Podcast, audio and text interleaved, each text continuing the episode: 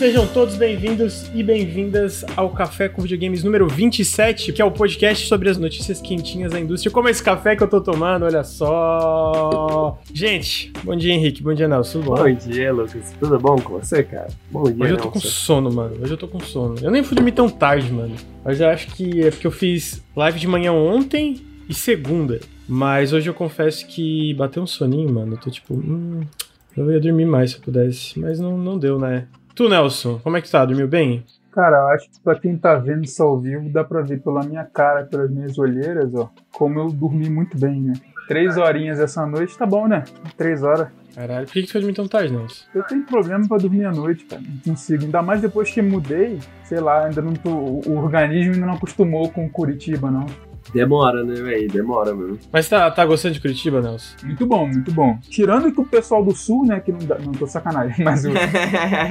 Assim, é, eu tava comentando com o Bruno, eu, eu, eu gosto bastante da cidade, já gostava antes, né? Curitiba é um ótimo lugar pra se viver e tal, qualidade de vida, e, e em relação aos valores das coisas que é cobrado aqui. É, é o preço mesmo de viver em Curitiba é muito menor que no Rio. Só que, cara, eu, eu- tá na pandemia ainda e eu ainda, sou, ainda fico muito em casa, então é como se eu estivesse em casa que não é na minha casa, sabe? Ainda não, ainda não tá muito do tipo, porra, tô em outra cidade, tô em outro estado. Que eu ainda tô ficando muito em casa. Então é como se eu estivesse ficando em casa. Só que mudei, me mudei lá do Rio, entendeu? Que ainda não, não consegui conhecer a região direito e tal. Ah, nem tem como muito, né? Porque tá, tá, tá Mas tô complicado. gostando, tô gostando porque tá sobrando mais dinheiro no final do mês. Então isso é bom.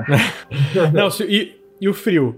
Cara, o frio. Se bem que tá calor agora no. É, é isso que eu ia falar, a gente tá no verão, mas assim, o verão daqui ainda é mais frio que o inverno do Rio. Então, assim, isso é muito bom. Ah, não, e aí tá inventando já. Aí... Que é como se eu estivesse no, no inverno lá, entendeu? Então, eu quero ver o inverno aqui. Pô, mas Curitiba ainda, porque a- a- tem dia aqui em Criciúma que dá 35, 36 graus, inferno de calor do caralho. Eu lembro que quando eu passei um tempo em Criciúma, eu passei mais calor do que eu tô passando aqui, assim, que eu já passei aqui nesses três meses que eu tô vivendo aqui. Eu acho que Criciúma é mais quente mesmo. Criciúma, quando é abafado, é muito abafado. Nossa, tipo, é muito quente. Mas então, então Curitiba tá aprovado. Tá aprovado. Só tô esperando a visita, né? Agora, tu mora tão pertinho, Mas aí, mesmo assim, a gente tá numa situação complicada pra ir visitar, né? entendi, entendi. Culpou o Corona pra não ver o Nelson. Pô, eu iria visitar, eu, eu iria visitar o Nelson se não fosse corona. Eu, eu, eu não saio de Criciúma faz. Desde que, desde que começou a pandemia foi ano passado. Tamo aí, né? de- Dentro de casa. E tu, Henrique, dormiu bem? Cara, cara, eu esse final de semana foi muito corrido, né? Aí na terça-feira eu fui dormir umas 5 da tarde e acordei 10 da manhã no dia seguinte. Então essa semana foi uma semana que eu dormi assim, recuperei tudo que eu tinha pra recuperar. Inclusive ontem, ontem dormi umas 3, acordei aqui hoje 9 15 Tá bom, né? Tá bom, 6 horinhas. Bom, mas pra quem vai dormir 6 da manhã normalmente pra fazer o café no dia seguinte, no mesmo dia, no caso. Realmente, tá, tá. Eu fui dormir também, não fui dormir tão tarde ontem. Eu fui dormir umas duas e pouquinho, só que eu acordei com sono hoje. Acho que é isso. Eu preciso de um dia que eu vou dormir às 5 da tarde e acordo no dia seguinte às 10 da manhã pra, É o reset, é o reset, tem que dar aquela resetada, né, velho? pra ficar zerado. É, gente, antes da gente começar o podcast, eu vou dar os famosos recadinhos. Queria lembrar que o Nautilus aqui é financiado coletivamente. Se você curte o projeto, considere apoiar em apoia.se barra Nautilus ou picpay.me barra canal Nautilus. A partir de um real você pode apoiar. A partir de cinco tem, começa a ter várias recompensas, como acesso ao Telegram do, do, do pessoal que apoia. Enfim, tem wallpaper a partir de 15, tem sorteios, etc. Então considere apoiar que faz muita, muita, muita diferença pro projeto. Além disso, eu queria lembrar que se você está escutando o feed, fica o meu convite para vir em twitch.tv barra Nautilus Link para assistir toda segunda-feira às nove e meia da manhã o Café com Videogames. Esse café, excepcionalmente, está sendo feito numa quinta-feira, dia 18, mas geralmente é toda segunda às nove e meia da manhã. Então fica o meu convite para vir aqui assistir ao vivo, que geralmente tem imagens e outras coisas que a gente mostra sobre o que a gente tá falando. E lembrar que quem tá assistindo fica o meu pedido para mandar um sub. A gente tá com essa meta aqui embaixo, que é todo, todo mês a gente tá tentando bater 400 subs mensais, mas eu estou tentando fazer um teste que é deixar uma meta menor diária. Então a gente tá aí com essa meta de 15 subs agora, talvez vamos ver se a gente consegue bater nesse cast, seria incrível. Mas fica o meu pedido, se você assina o Amazon Prime, você tem um sub de graça que você pode mandar pro canal, que não, não custa nada, porque é uma das coisas que ganha com a Amazon Prime. E também ajuda o canal demais, demais mesmo. Por último, mas não menos importante, se você usa exclamação GMG no chat, você tem um link, você ganha um link do Greenman Gaming. A gente está sendo patrocinado, a gente fechou uma parceria com eles agora no carnaval. O Greenman Gaming, para quem não conhece, é um site, é uma loja virtual que vende chaves de PC, chaves de jogos de PC, para várias lojas, né? Pro Steam, pra Epic, etc. Eles estão agora com a Unidas do GMG para comemorar o carnaval. Todo dia tem promoções diferentes. Se você usa a exclamação GMG e acessa o link e compra através desse link, você ajuda a gente diretamente, porque a gente ganha uma comissão em cada venda. Então, deem uma olhada nas promoções, talvez seja um joguinho legal que vocês queiram e ajudem o Nautilus diretamente. E mais uma coisa que é, eu queria agradecer o Fábio Marques e o Eduardo Canteri pelo apoio. O apoio de vocês faz a gente poder continuar fazendo os podcasts, fazendo nossos vídeos no YouTube e outras coisas aí. Então, muito obrigado pelo apoio.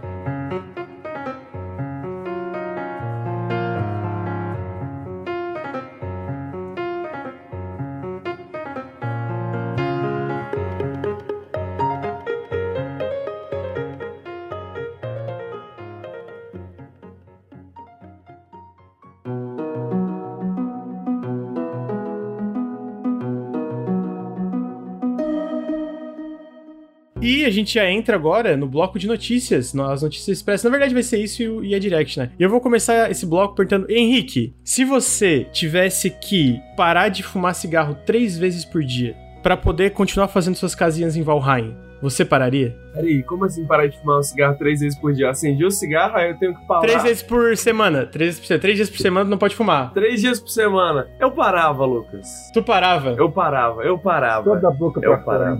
Ah, que isso? Ontem a Letícia falou assim: você quer um cigarro hoje? Eu falei, não. Fiquei o dia inteiro sem fumar, mano. Olha aí. Era um dia pra ficar fazendo casinha no Valheim. Podia estar fazendo casinha. Então, tu tá tão viciado em Valheim que tu pararia de fumar três vezes por semana pra poder continuar fazendo suas casinhas, é isso? Ah, você tá ligado, né, Lucas? Sou mestre de obras, né, cara? Mestre de obras não pode ficar fumando em serviço, não, mano. Eu diria isso, eu não estou viciado em Valheim. Eu estou viciado em construir em Valheim. Caraca, mano, que jogo incrível pra você ficar construindo casinhas. Eu nunca me diverti tanto construindo casinhas. Tô quase começando a jogar Minecraft depois de Valheim só pra construir coisas, velho. De tão impressionado que eu tô. Mas, pra quem não sabe, o Valheim é um jogo que saiu agora em acesso antecipado no Steam. Ele é publicado pela Coffee Stain, que são os desenvolvedores de Satisfactory, e desenvolvido por um, jogo, um estúdio chamado Iron Gate AB. Bom, ele explodiu aí, a gente jogou em live. Cara, é um jogo muito legal. Você basicamente pode jogar solo ou de 1 a 10 pessoas é, em um servidor. É um jogo de survival, mas com um foco, uma pegada mais em PvE com simplificação em certas mecânicas. Tipo, tu não precisa pagar pra reparar os teus itens, tudo de graça. Tem mais isso, tipo, o, o objetivo do jogo é derrotar chefes, né? Então tem esse negócio de combate. Muito da hora. A gente tá jogando, eu quero jogar mais, inclusive. A gente quer jogar mais co-op. E aí, sabe que eu tô fazendo uma casinha? Eu tô montando ela, ela na costa, né? No oceano, assim, perto do mar. Mas aí, da outro lado, ao redor dela, eu tô fazendo tipo um. Não é um rio que chama, mas eu tô fazendo tipo cercado de água, assim. Ah, um, um moat, né, em inglês. É, tem que entrar nela por pontes e tal. E, e tá demorando. É um Porra, fosso. tá demorando. Fazer um Um fosso, fosso, assim, é. né? Tipo um Tá castelo, né, mano? Isso. Uma pergunta, Lucas. Você já conseguiu liberar outros materiais de construção ou ainda tá na madeirona? Eu tô na madeira, mas eu descobri que aquela floresta Black Forest, eu acho que é alguma coisa. O bom de derrotar o boss e liberar a picareta é que tu vai lá e tu pode minerar certas coisas que, tipo bronze, pra tu liberar mais itens pra fazer, tipo armadura e etc. Pode. Isso é bem legal também de jogo. Eu não tenho certeza se é assim nos outros. É, pelo menos o Grounded eu sei que é assim. Mas tu pegar o. Talvez seja o padrão de, de survival, né? Tu pegar o item e já liberar. Porque eu, eu sinto que jogos tem que descobrir a, a, a, o recipe, digamos, o que, que tu tem que juntar pra fazer o item. Esses itens parecem que são mais lineares, assim, de certa forma, né? Porque eles têm, ele tem essa estrutura mais, digamos, linear no sentido de você tem uma, uma história pra cumprir, né? Tipo assim, um- alguns bosses específicos pra derrotar em áreas específicas. Inclusive, eu li que a curva de dificuldade lá pro finalzinho, que a gente, que a gente não chegou, acho que lá ainda, né? Mas parece que a curva de dificuldade lá pro finalzinho dá um, dá um spike cabuloso, assim. É,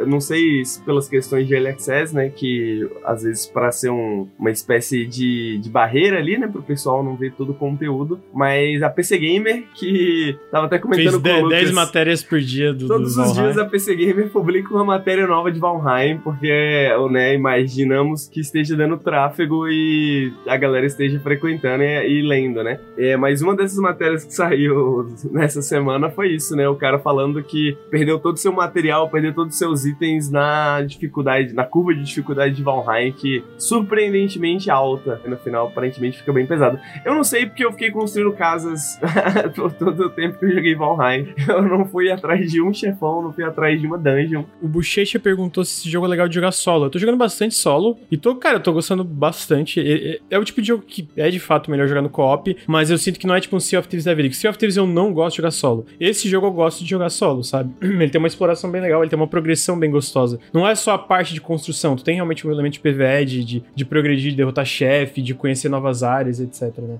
E alguém falou no chat sobre ele ser feio. Eu acho esse jogo lindo. É, eu acho que quem acha esse jogo feio tem que ir no oftalmologista. É uma das coisas que eu mais me impressionei foi com os gráficos, que eu já tava pensando em coisa meio Minecraft, uma coisa mais mal feita mesmo. Tipo, é, eu acho que tem que no oftalmologista, assim. Muito, eu acho que tem é muita, muito tá- bonito tá- o jogo, que isso? Temos assim, ele não é o jogo mais bonito que você já viu, mas eu acho que ele é muito bem dirigido, assim. Eu acho que a iluminação é muito bem feita, as texturas são muito bem feitas. Ele parece mais bonito até do que ele é, eu diria, de certa forma, assim, porque Ah, rodando Cê- é lindo pra porra, mano. Não, é, o que eu quero dizer no sentido de que, tipo, por mais que você chegando perto de uma árvore, chegando perto de uma pedra, você consegue ver ali que o jogo não é tão bonito, porra, quando você para pra olhar o cenário como um todo assim, você fala, caralho, isso aqui é bonito, hein, mano? Pelo menos na minha opinião, né? Eu acho bem bonito o jogo também. Os cenários são lindos. Pô, quando tem uma tempestade, tá de manhã, iluminação. Eu acho genuinamente um jogo bem bonito. É muito da hora. Tu- Porra, é, é o tipo de jogo que tu para e fica assim olhando, olhando o sol nascer, sabe? Tipo, porra, bonitão. É, exatamente, ele parece ser um jogo bem, bem otimizado, assim, bem pequeno, com a performance é relativamente boa e bem bonito pra essa performance que ele tem, né? Eu sinto que uma coisa legal também dele é que, tipo, é que a parte de construção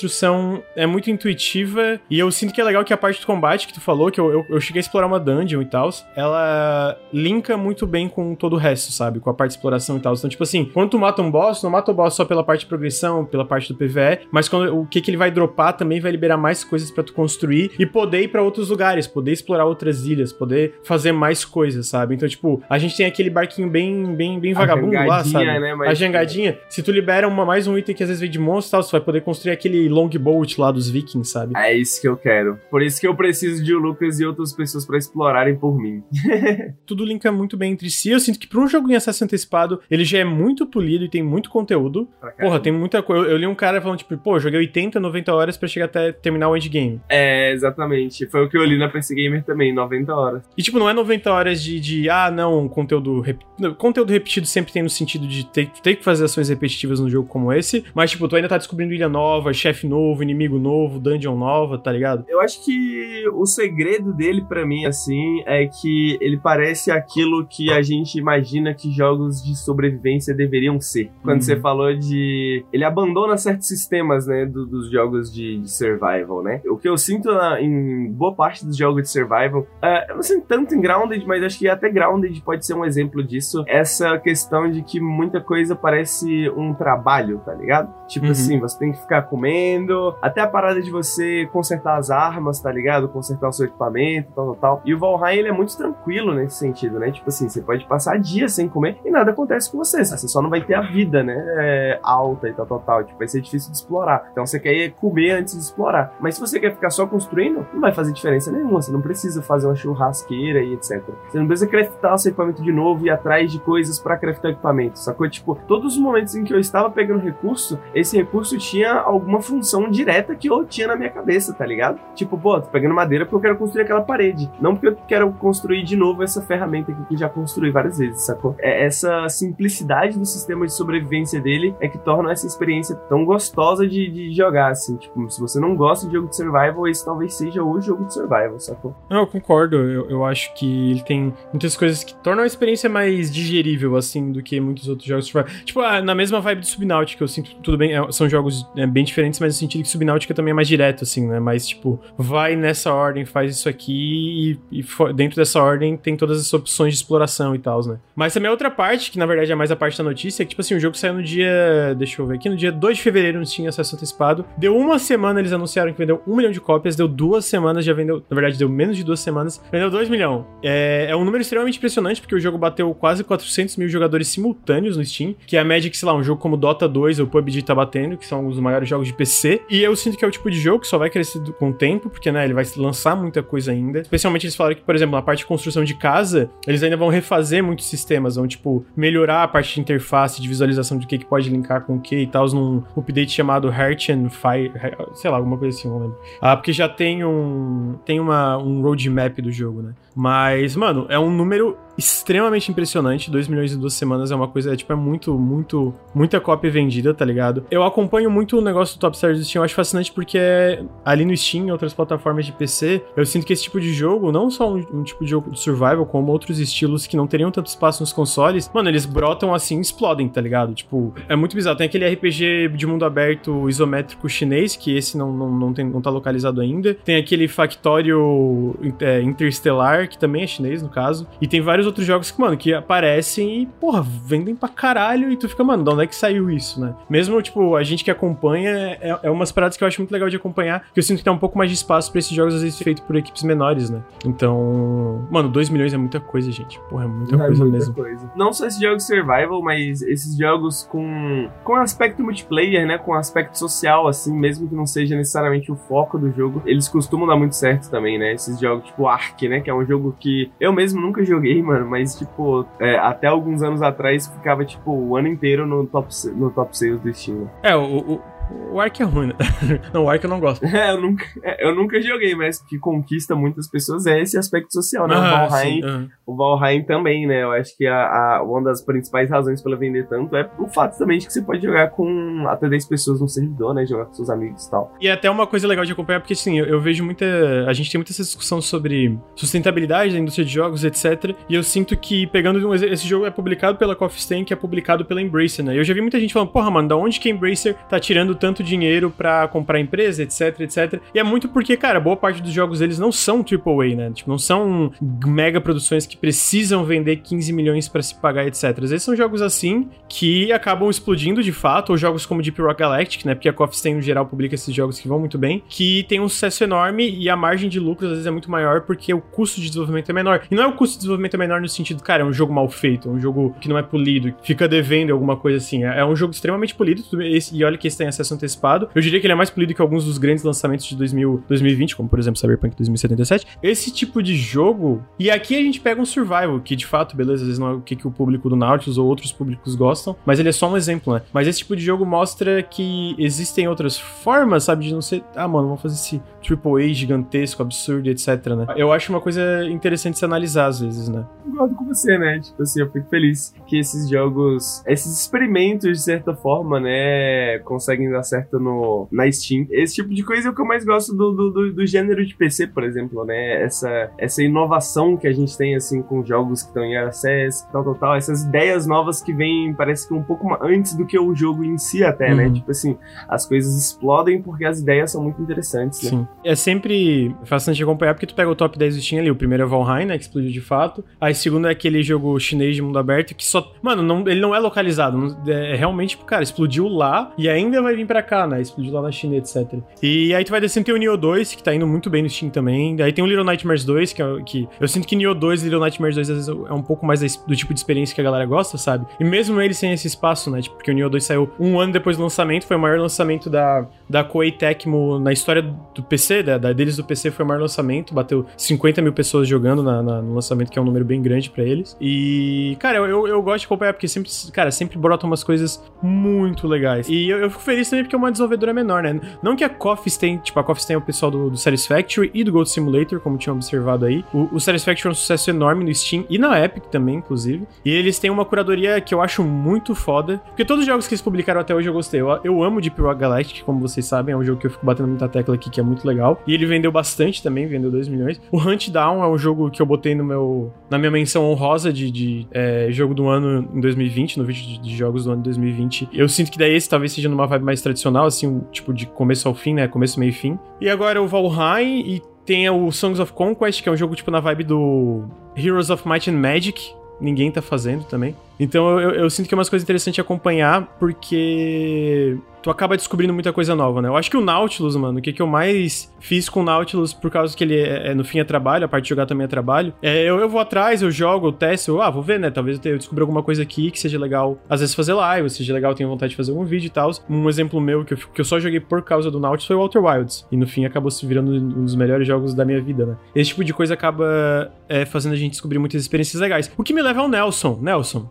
você jogaria Valheim conosco? Então, eu, eu, eu, tinha uma concepção diferente, né? Eu olhava ele como um Minecraft, assim, tipo. Mas tem similaridades, Nelson, tem similaridades. É, mas, mas, assim, no sentido de que a questão de criação é a mais importante e não necessariamente é nesse jogo, né? Então também tem o combate, tem a exploração, tem a parte de, sei lá, de sobrevivência mesmo. Então, é porque eu, eu não consigo gostar de jogo que você tem que usar a criatividade para criar alguma coisa. Não consigo, cara.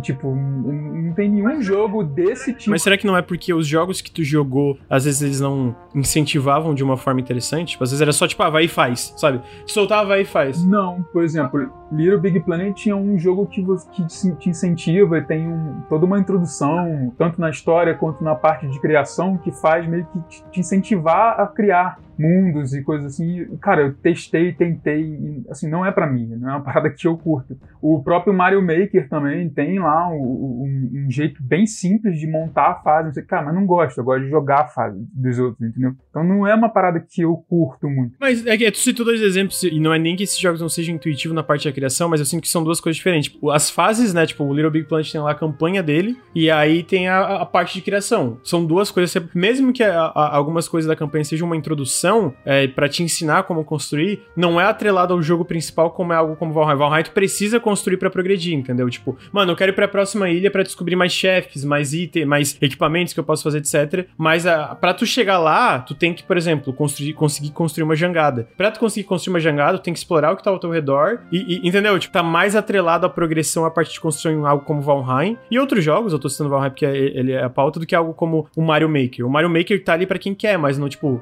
não sei se fez sentido. Tipo, não tem que construir alguma coisa para passar de uma fase, né? Mas um, um, exemplo que eu joguei e larguei, que é mais parecido com o que você tá falando, é aquele Dragon Quest Builder. Ah, é verdade, esse tá mais atrelado, né? Então, assim, eu não, também não me pegou, sabe? E por mais que tenha uma história, eu tava achando bonitinho, gostava e tal, mas chegou, chegou num momento que, cara, não aguento mais pegar madeira. Tipo, não é isso que eu quero pro jogo, sabe? Então é meio que por isso que me dá um pouco de, de gastura só de pensar em começar a jogar um jogo desse. Esse jogo é co-op, eu não sei como é que funciona no sentido assim, se eu não quisesse ficar construindo a parte criativa, eu conseguiria, tipo, jogar com vocês coletando, fazendo, matando inimigos, explorando e vocês ficando com essa parte. Isso existe? Existe essa possibilidade? Sim, até porque para você construir na nossa casa você precisa passar por um treinamento de pelo menos três meses, né? Porque senão as suas construções não serão aceitas. Então, o seu objetivo no começo da, da, da, colônia é apenas coletar madeira, coletar pedra, né? Uhum. Esse tipo de coisa assim, né? É, é, a construção tem que deixar para depois. Primeiro engatinhe, Nelson, depois ande. Depois ande, entendeu? Treinamento do Henrique e do Bruno pra, é, é basicamente só fazer merda na casa. É esse treinamento. Não, chega lá, mano. Ô, ô, Nelson, a gente abriu o servidor pra comunidade, né? A gente abrir o servidor é forte, né? A gente tem. Abrir o servidor parece que, tipo, a gente tem um servidor dedicado de 100%. Não é da gente. A gente abriu uma tarde, é. né? pra jogar com a comunidade. Aí a gente falou assim: porra, vamos deixar esse gramado aqui lindo, esse gramado, vamos usar aqui na nossa construção. Deu cinco minutos, alguém foi lá e destruiu nosso gramado, Nelson. Caraca. Aí falou, porra, vamos colocar aqui esse rodapé bonitinho aqui. Deu cinco minutos, alguém destruiu o bagulho todo, não dava pra fazer mais nada, tá ligado? Colocaram um pilar lá que não era pra colocar, tá ligado? Aquela coisa. Comunidade não funciona, não, Nelson. Tô quase deixando de virar comunista por causa do, do, do Valheim, velho. Tá vendo? Ah, é, eu acho que devia jogar com a gente um dia, Nelson. É, é divertido, é divertido. Pode ser, quem sabe. É surpreendentemente divertido, porque eu, eu, não, eu não botava muita fé, não, mas tá aí. É pouco pra quantos? Você falou 10? Dá até 10 pessoas. Pô, eu acho que isso aí é o Valheim. A outra coisa que, na verdade, só manda de ser pequena, porque eu, eu, eu, gosto muito desse jogo, eu fiquei feliz de ver isso, que o primeiro Little Nightmares, no dia do lançamento do jogo, eles anunciaram que ele passou 3 milhões de cópias vendidas. Para quem não sabe, os irmãos, é, irmãos Russo, eles estão fazendo é, uma série de Little Nightmares, olha só, uma série de, de, de, Little Nightmares. E eles anunciaram que o primeiro Little Nightmares vendeu 3 milhões. Pelo que eu tô vendo, o segundo tá vendendo bastante também, eu fico muito feliz, mano, porque eu acho essa série fantástica. Tu chegou a jogar o Little Nightmares, ou Nelson? Não lembro se chegou a jogar. Joguei esse muito, muito bom. Eu joguei muito tempo depois, né? Eu joguei, tinha uma promoção na Plus, tava bem baratinho, peguei não me arrependi. O jogo é maravilhoso. É maravilhoso. né? Maravilhoso. Né? Eu sempre tento ver significado nas coisas, né? Aí depois eu fui buscar as teorias na internet e tal, porque não, tinha, não tem muita explicação, né? Aí eu vi o seu vídeo de análise e vi que você se decepcionou com o final. Eu falei, cara, será que eu jogo dois? Porque o um me trouxe umas paradas tão fodas, assim, tipo, uns pensamentos, umas coisas. E se meio que se quebrar isso, eu acho que perde até um pouco da magia do jogo, porque o mundo dele é muito, muito, muito bem construído, cara. Eu gosto muito disso nesse jogo. Eu sinto que o, o, o que o 2 faz não retroativamente estraga o que, que tem no 1. Um. Dentro do 2, isoladamente, eu acho que eu gostaria que o final tivesse numa, numa, direção diferente. Dito isso, eu também tava dando umas teorias e umas coisas e eu descobri que o jogo tem um. Pra quem não sabe, o Nightmares 2, se você vai jogar, ele tem um final verdadeiro. Tu tem que coletar. No jogo tem tipo um, umas imagens de pessoas, como se fosse um. Sabe, estática, uma pessoa, tipo, de, tipo, como se fosse uma estática de TV de uma pessoa, assim, que se tu coleta todos, tu tem um final diferente. Eu, eu dei uma lida, li umas teorias que eu achei bem interessante. Achei mais interessante do que eu tinha pensado inicialmente. Ainda preferi algumas coisas um pouco diferentes, mas, mano, ainda é um jogo muito bom. Eu sinto que não estraga o mundo do jogo. Eu só sinto que eles vão numa uma direção um pouco micro comparado ao primeiro. Eu, eu fico dividido, porque esse é o tipo de jogo que, mano, eu gostaria, considerando que rolou no 1 e no 2, eu gostaria de um Little Nightmares 3. Só que agora a Tarsier foi comprada, né, pra quem não sabe, pela Embracer. A Embracer, a empresa que é dona de várias empresas, inclusive uma delas é o pessoal da Coffee Stain, que publicou o Valheim, então olha só. E outra agora é o pessoal do, eles são donos também do pessoal do Little Nightmares, né? Então eles provavelmente vão fazer uma nova IP, porque eu vi uma entrevista com a Bandai Namco falando que tipo, ah, não, é, a gente tá começando a entrar nessa parada de aquisição ou de fazer parcerias mais a longo prazo, porque a gente não quer que se repita o caso do Little Nightmares, que a gente tinha o talento trabalhando numa IP de sucesso e eles foram comprados e a gente não tem mais mais esse talento disponível para trabalhar, né? Eu fico dividido, porque uma nova IP deles, porra, eu quero tá ligado? Tu vê, os caras são bons, os caras são bons pra caralho. Agora, ao mesmo tempo, tu não vai ter mais Little Nightmares, né? Ou vai ter na mão de outro estúdio que eu duvido que faça jus ao, à vibe do jogo, né? Ele é um jogo simples, né? Eu até lembro um pouquinho algo como Cinematic Platformer, é, no sentido de as ações serem relativamente limitadas, ser bem focado na, na parte estética da parada. E. Mas não, não vai ter um 3, né? Não, você devia jogar o 2, sabe? É muito bom, cara. Não, eu vou, eu vou jogar com certeza, não tenho dúvida. Eu diria que é melhor que o 1 é melhor que um. Só que eu, eu acho que o final eu prefiro um pouco mais do, do como o primeiro termina. E ele é sequência realmente direta? Aí eu vou deixar tu descobrir jogando. Tá, não, não. Se fosse spoiler, eu ia falar. Se for spoiler, não fala. Mas é só. É que eu sempre fico em dúvida disso, né? Porra, eu fiquei feliz. É uma franquia que com certeza merece sucesso. Tu nunca jogou, né, Henrique, Little Nightmares? Nunca joguei, cara. Parece interessante pra caramba. Eu fiquei vendo o vídeo, né, e vendo coisas sobre um por causa do, do texto. Uhum. Caralho, parece ser muito legal. Vi o Ricardo jogando em live também um tempo. Parece ser muito maneiro. Não, é muito bom. Eu recomendo bastante, mano. É bem curtinho. Uma, uma partidinha lá da, daquele jogo que você joga de tiro, você zera ele. o Nelson fala porque nunca jogou, né, Nelson? é... Mano, o tema desse podcast hoje é jogos menores fazendo sucesso. Porque saiu uma notícia que eu tinha trazido que era pequenininha. E vai ser bem rápido, mas que o Minecraft Dungeons. Minecraft não é pequeno, pra deixar bem claro, mas o Minecraft Dungeons foi feito por tipo umas 10 pessoas só. Ele bateu 10 milhões de pessoas, 10 milhões de jogadores, mano. Eu fiquei surpreso. Tá aí um jogo que a gente ia jogar co-op, sabia, Henrique? Porque ele é bem legal, mano. Eu joguei, eu zerei ele. O Minecraft Dungeons, ele é bem gostosinho de jogar, mano. Você chegou a jogar?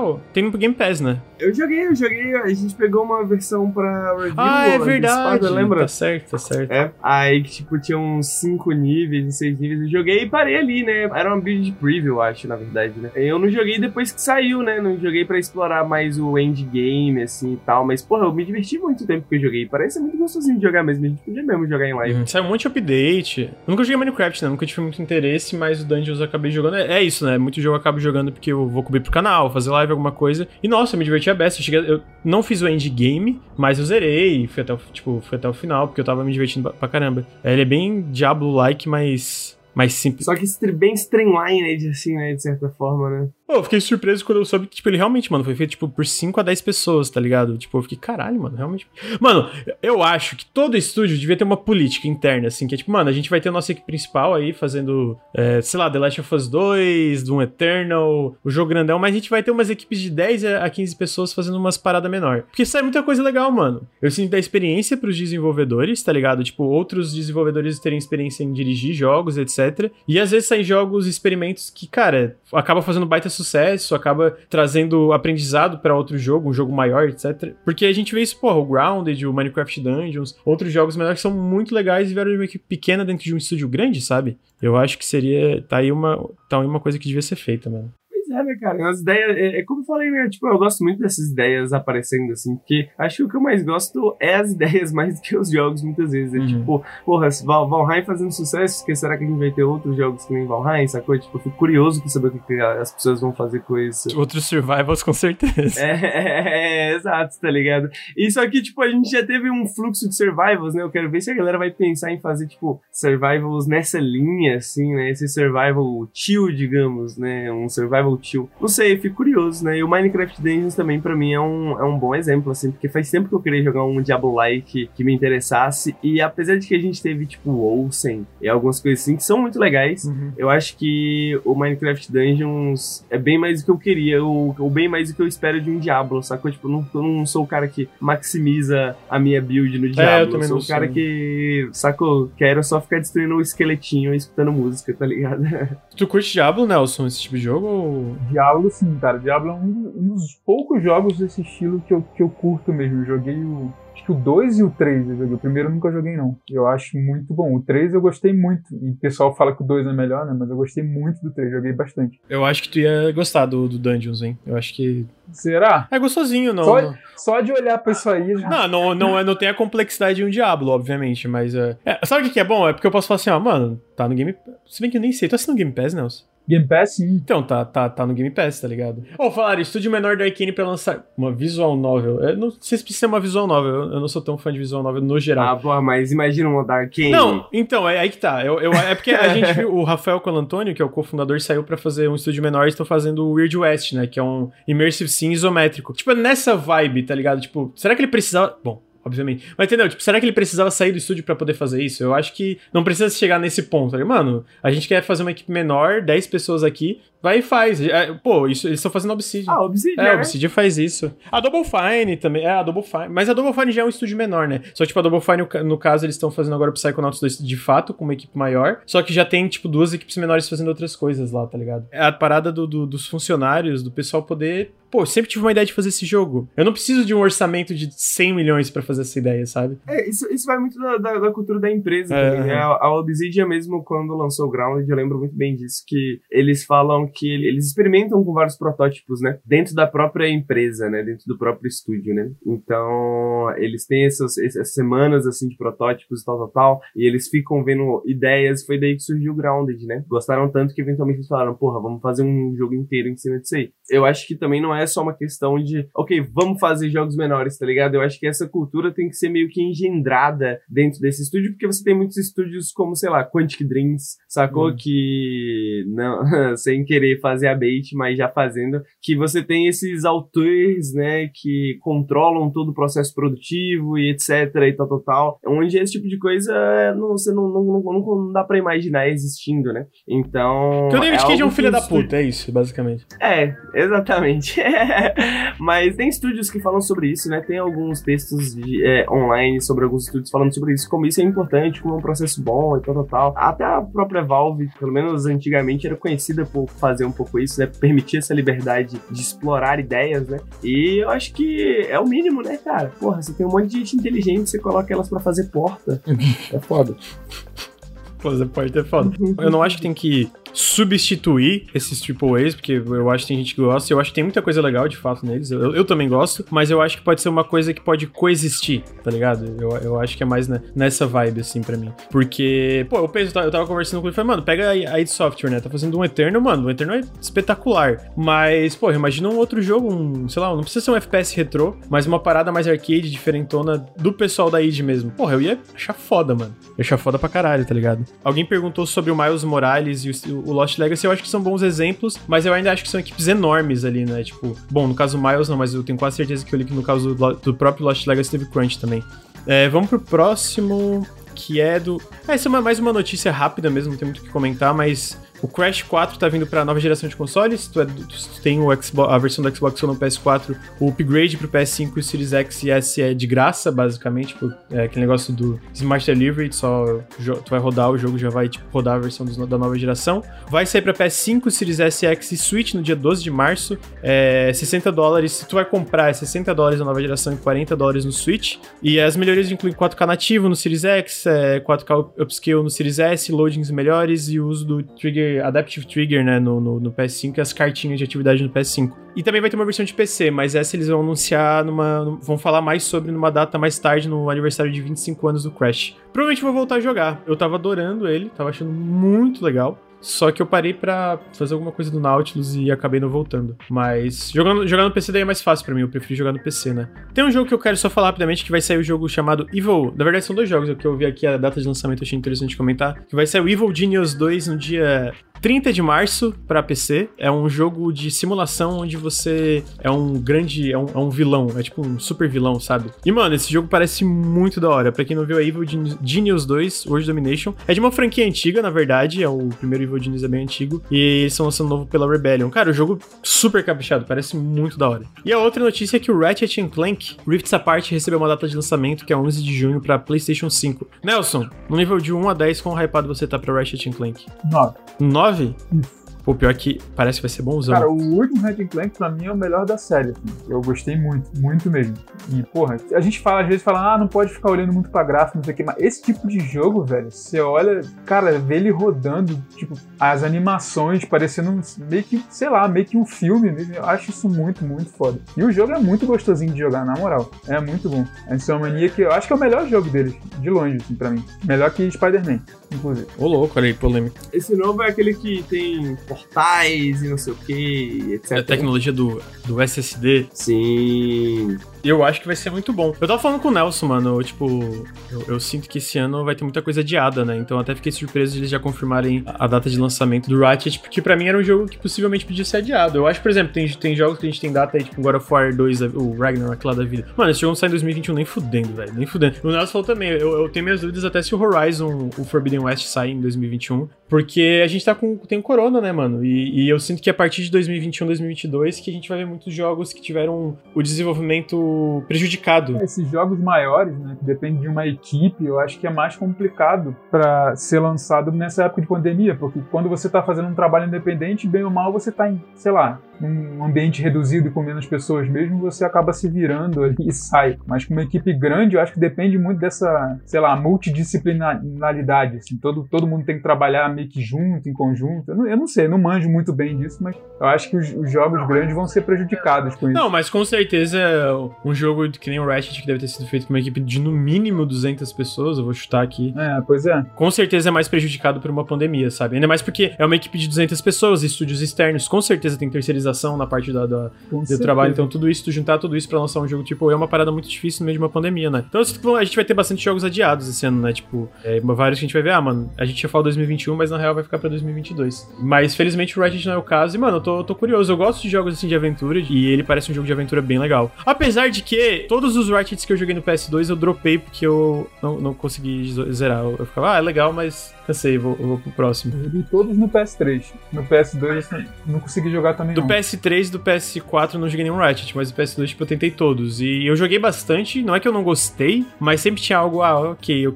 tá legal, mas eu quero jogar outra coisa aqui. É difícil eu não falar da estética, até tá muito impressionante o episódio desse jogo. Tá muito lindo. Pô, eu acho, eu acho o jogo divertido e bem engraçado também. Tô lembrando, tô vendo aqui os chefes, eu acho o jogo é um jogo genuinamente engraçado. Normalmente tem uns que tentam fazer gracinha, mas eu acho esse jogo bem divertido mesmo, de verdade. É isso então, Ratchet Clank vai sair em junho aí, agora a gente vai pro bloco principal aí.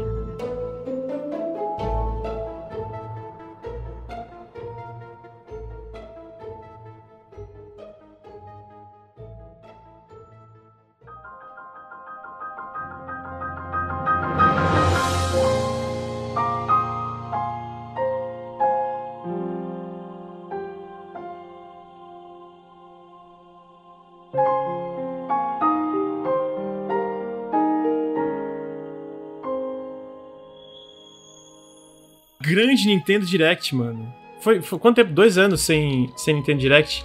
Um ano e meio. Um ano e meio, um ano e meio. Um ano e meio. Foi uma Nintendo Direct meio, meio, meio, meio, meio ruimzinha, assim, né? Meio fraquinha. Começou com o anúncio da, da personagem do Xenoblade 2, a Pira e a Mitra, no, no Smash Bros. Ultimate. Nelson, de 1 a 10, quão, quão viciado você é em Smash Bros. Ultimate? Hum.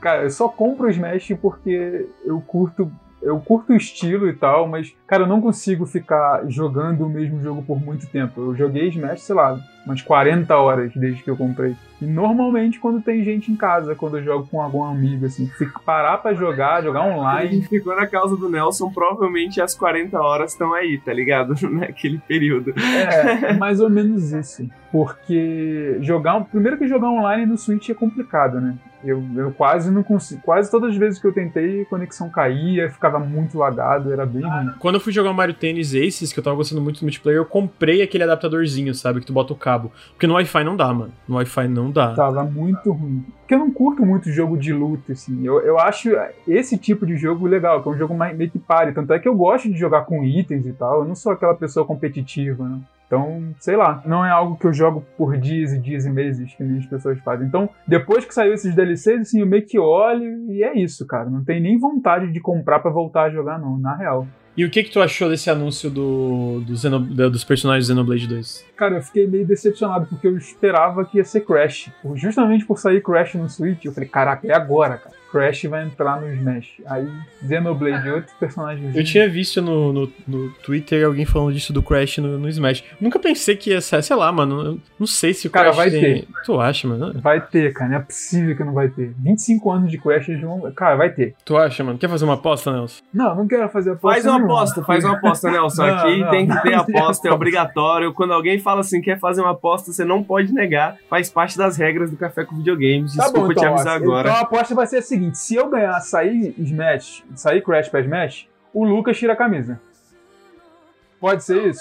Não, tudo bem. Agora, Lucas, o que, que você quer Não, de não, não. A volta? aposta é: se eu ganho, o Lucas tira a camisa. Agora, o que, que você quer de volta, não, peraí, peraí, peraí. Se, Pa- se pausa, você pausa. ganhar, Henrique, o que, que Henrique, você pa- ganha? para de ser o, o diabinho ali tentando fazer as suas maquinações. Eu falei que queria fazer uma aposta relacionada a você. Eu não tô afim de fazer apostas. Eu não ligo pra Smash, mano. Eu não quero fazer uma, uma aposta com uma coisa que eu não me importo. Tá bom, deixa pra lá.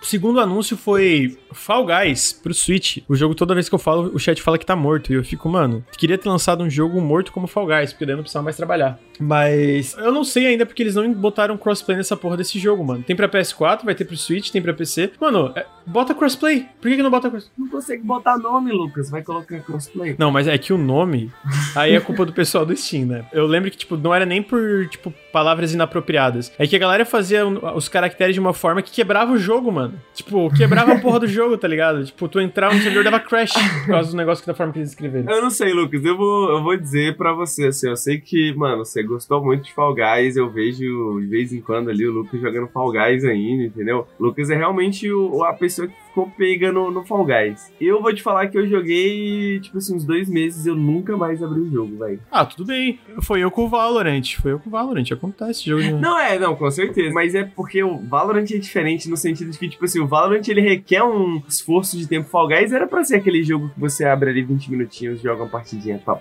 Aí o que eu quero dizer, só em defesa do chat, é que quando as pessoas dizem que é um jogo morto, eu acho que é nesse sentido que elas estão falando. Henrique, né? Henrique, teve um dia que eu entrei aqui. Não, o pessoal do chat só fala merda. Que é o pessoal falando do Among Us. Não, o Among Us tava morto. Eu entrei no, no Steam pra ver quanta- quantas pessoas É, estavam jogando. Among Us é não, Among Us não, Among Us não. Tinha 70 mil pessoas jogando Among Us na hora, Henrique. Among Us é foda, Among Us a galera tá jogando fabuloso ainda. O Fall Guys também? É isso que eu queria saber, o Fall Guys tá... tá, tá... Tinha umas 20 mil pessoas a última vez que eu vi. Deve ter, deve ter Ah, decaído. é um número razoável, Agora sim, né? tem muita gente. Ele tá naquele nível de sucesso lá. Não, nem a pau. Com certeza decaiu muito. É que pra mim o conceito de jogo morto, mano, é tipo Bleeding Edge. Tu vai no Steam, tem, tem literalmente zero pessoas no Steam jogando, entendeu? E literalmente a empresa falou que não vai... É, que vai parar de suportar o jogo. Vai parar de fazer updates, né? Mas, gente, vocês estão é, negligenciando uma coisa importante aqui. Fall Guys é um jogo customizável. A Nintendo, ela tem muitos personagens que, tipo. Então, é, tipo, se, se vender pacotes disso, os caras vão ficar milionários. Vender roupinha do Mario, roupinha da. Então é isso, é uma mina de ouro, velho. Tipo, é, é isso. Nintendista compra essas coisas, infelizmente. Sabe o que que eu acho que Fall Guys precisava, Nelson? Eu acho que Fall Guys tinha que ter um espaço, tipo um MMO, entendeu? Onde você sai aí andando pela cidade aí, mano, e aí tem lojinhas, e aí tem coisinhas, você tem uma casa, aí você, você- aí de repente você fala assim, vou lá no Faustão. Aí você anda até o lugar da, da competição e aí começa a competição do Fall Guys.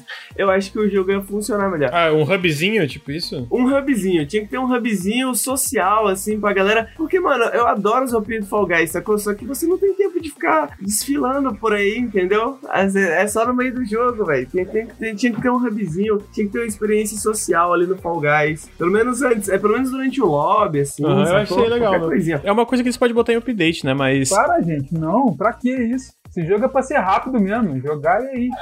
Entrar, jogou, acabou. Mas é isso, tá no lobby, vai dando start. É, é, isso, é assim que funciona jogo, algum, algum desses jogos multiplayer. Tipo, o lobby não vai deixar ele mais lento, teoricamente. Mas eu achei, eu achei uma ideia legal. A terceira temporada foi boa, mano. Eu joguei bastante ali, eu cheguei até o nível 30, tava jogando, tava achando bem legal. Gostei dos níveis novos que eles adicionaram. Mas é isso, ele nunca vai chegar ao que ele chegou lá no lançamento, isso é fato. Mas eu queria saber isso, esses, eu não joguei essas temporadas novas, né? Tipo assim, eles mudaram alguma coisa assim muito. Radical, não. Estrutural, é não. radical ou são só, tipo, fases novas? É muito negócio de qualidade de vida e, e essas uhum. paradas, mas tipo. Que tava precisando. Uhum, mas mudança radical não. Tem muito mais, tipo, variação em cada fase, tipo, aquelas variantes de fase, tem, tipo, uhum. muito mais. Então, tipo, meio que tu sempre tá jogando alguma coisa diferente, mas não teve mudança radical assim, não. É... O, o problema de Fall Guys pra mim é esse. Eu sinto que ele é um jogo precisa estar constantemente se renovando, né? Até agora eu não vi isso, mas eu acho que ainda tem potencial, sacou? Tipo, imagina, pô, se abre um workshop, né? Se alguma coisa assim. Qualquer coisa que esteja reatraindo pessoas, assim, sabe? Eu acho que funcionaria muito bem pro Fall Guys. Eu gosto do fato dele ser repetitivo, tá ligado? Mas sinto que ele precisa de ter alguma coisa para me puxar, assim, pelo menos um mês, assim, a cada três meses, sacou? Uhum, uhum. Tipo, jogar um mêsinho de Fall Guys a cada três meses. Eu acho que pra mim seria esse tipo de jogo. Mas eu não consigo ainda pegar. Mas tu, você, você jogou bastante, né, Lucas? Quantas horas tem de Fall Guys, né? Eu acho que eu tenho mais de 100 horas, mas deixa eu confirmar aqui. Com certeza tem mais de 100 horas.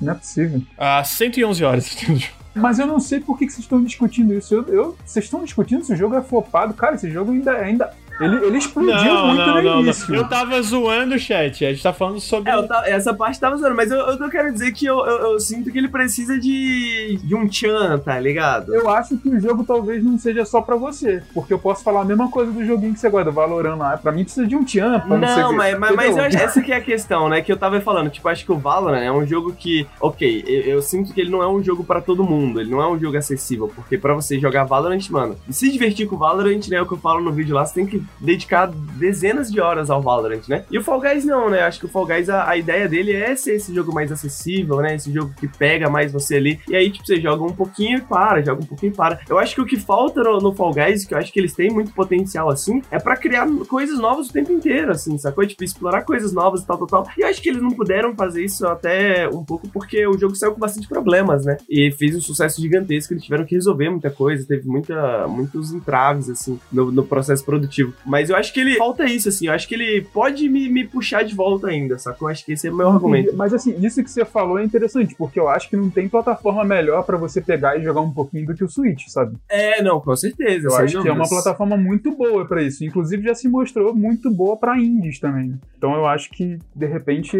pode ser que exploda no Switch também, né? Já explodiu no, no PC, no PS4 também. Eu acho que foi o jogo mais jogado no, no PS4, se eu não me engano, no ano passado. É, eu sinto que tem essa questão também, porque isso é um bagulho até maior, assim, mas você, principalmente o Nelson, né, que é muito jogador de console, o Nelson não joga muito no PC. Eu sinto que a experiência de jogar no console é meio diferenciada da experiência de jogar no PC, né? Pelo menos na minha opinião, tipo, talvez por causa da minha cadeira de bar aqui que eu tenho. Porra, é foda. Se eu vou jogar no PC, é algo que eu vou, pô, vou, vou, vou parar aqui pra jogar, tá ligado? Agora, assim, se eu tivesse um PS4, né, Nelson? Aqui na, ah, minha casa. Vai ter, vai ter, vai ter, vai ter, vai ter. Se você tivesse, né?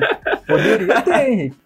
Poderia, né, cara? Mas eu sinto que um console é mais propício, ainda mais o Switch, né? Ele é mais propício pra, tipo, mano, vou cagar, entendeu? Eu pego o Switch, jogo uma partidinha de Fall Guys, tá ligado? Tipo, ele funciona mais nesse sentido, assim. Isso é interessante, porque eu, eu realmente eu não entendo porque eu, eu amo videogame, eu gosto muito de, de jogar e tal, mas eu não entendo por o que que tem no... Eu, pô, mano, tem um PC bom quando eu ganhei minha rescisão do, do, do emprego, ou seja, eu gastei uma grana feia mesmo, pesada no, no PC, montando, falando que eu ia jogar. Cara, o PC tá dois anos já. Já deve estar tá um pouco defasado. Não, ainda é bom, mas tá um pouco defasado. E, cara, eu acho que eu zerei uns três jogos no PC. Eu não consigo sentar a bunda na frente do PC e jogar. Enquanto no videogame é uma parada completamente natural para mim, entendeu? Tem dias que eu fico o dia inteiro sentado no sofá jogando videogame, mas eu não consigo fazer isso no PC. Não dá, não consigo. Eu tô sentindo bastante essa diferença. Eu jogo bastante no PC ainda, e aí vai uma questão que é uma diferença grande também, que eu acho que eu eu jogo, eu gosto muito dos gêneros do PC, né? Tipo, gêneros que eu não necessariamente jogaria num console, sacou? Tipo, FPS. Eu não sou muito fã de jogar FPS no console, tá ligado? Eu acho que também acaba indo nesse sentido também, né? Eu acabo gostando dos jogos de, de PC porque eu só jogo no PC. E aí, tipo, os jogos que são feitos para PC, tipo, jogo de estratégia, jogo de simulação, jogo de FPS, né? Porra, é o que eu acabo jogando. O jogo de plataforma, de maneira geral, é um jogo que eu não sinto muita vontade de jogar. Mas eu sinto que num console, porra, deve ser muito tranquilo, né? Você senta ali, pá. Eu só jogo jogo de console. Depois que eu comecei a jogar no controle, no PC, eu falei, porra, por isso que eu não tava muito tempo sem jogar jogo de plataforma, tá ligado? Comecei a jogar vários jogos de plataforma, porque eu falei, cara, é outra experiência jogar no controle, jogar no teclado e mouse, é outra experiência jogar sentado na cadeira do PC, sentado no seu sofá, tá ligado? Pelo menos pra mim, eu acho que isso explica por que, que eu larguei Fall Guys. Porque eu gostei muito do jogo, eu acho que estaria jogando dele ainda, se, se vocês jogassem isso em console, com certeza eu estaria jogando até hoje, entendeu? Mas como era no PC, cara, sei lá, dá canseira só de pensar. Assim, sei lá porquê, mas é. Tá aí o motivo de eu talvez não fazer muitas lives, olha. Eu prefiro jogar no PC, mas eu entendo quem prefere jogar em console. É, é preferência, é costume, é normal, eu acho. Teve uma época que eu jogava mais em console, mas realmente, sempre preferi o PC desde pequeno. Eu, eu jogava com Steam ainda, facilitou muito. É tipo, tu abre, clica, aperta, é, é muito de boas. Mas eu entendo a preferência. Eu sinto que é uma experiência diferente, sabe? É, e mesmo assim, tu tu pode montar o PC para ficar na sala e tem, tem coisas tipo Big Picture Steam, só que é bem mais trabalhoso tu montar um PC para ficar na sala do que tu botar o console e ligar ali. Tá é, para mim esse é o mundo perfeito, assim, né? O mundo perfeito para mim é um mundo onde eu tenho um PC montado na sala do lado da TV, assim, pronto para jogar, tipo, no PC, mas do sofá, tá ligado? Aí depois eles anunciaram um dos melhores jogos de todos os tempos pro Switch, que é o Outer Wilds.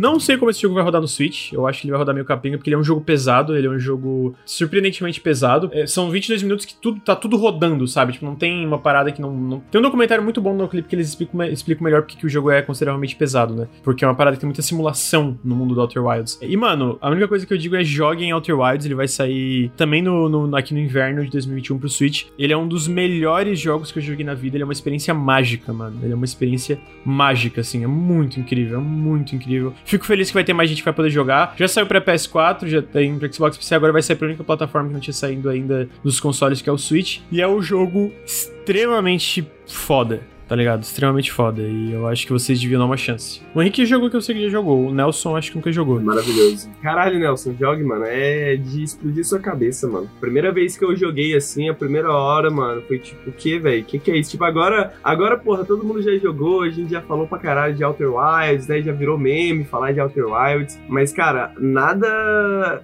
há muito tempo se compara para mim com a experiência de jogar as primeiras horas de Outer Wilds, assim, pela primeira vez, cegão, assim, falar, caralho, que jogo é esse, tá ligado? O que, que eu estou vendo na minha tela, mano? O que, que está acontecendo? Tenho muita vontade de jogar ainda, principalmente pelo hype que vocês botaram, né?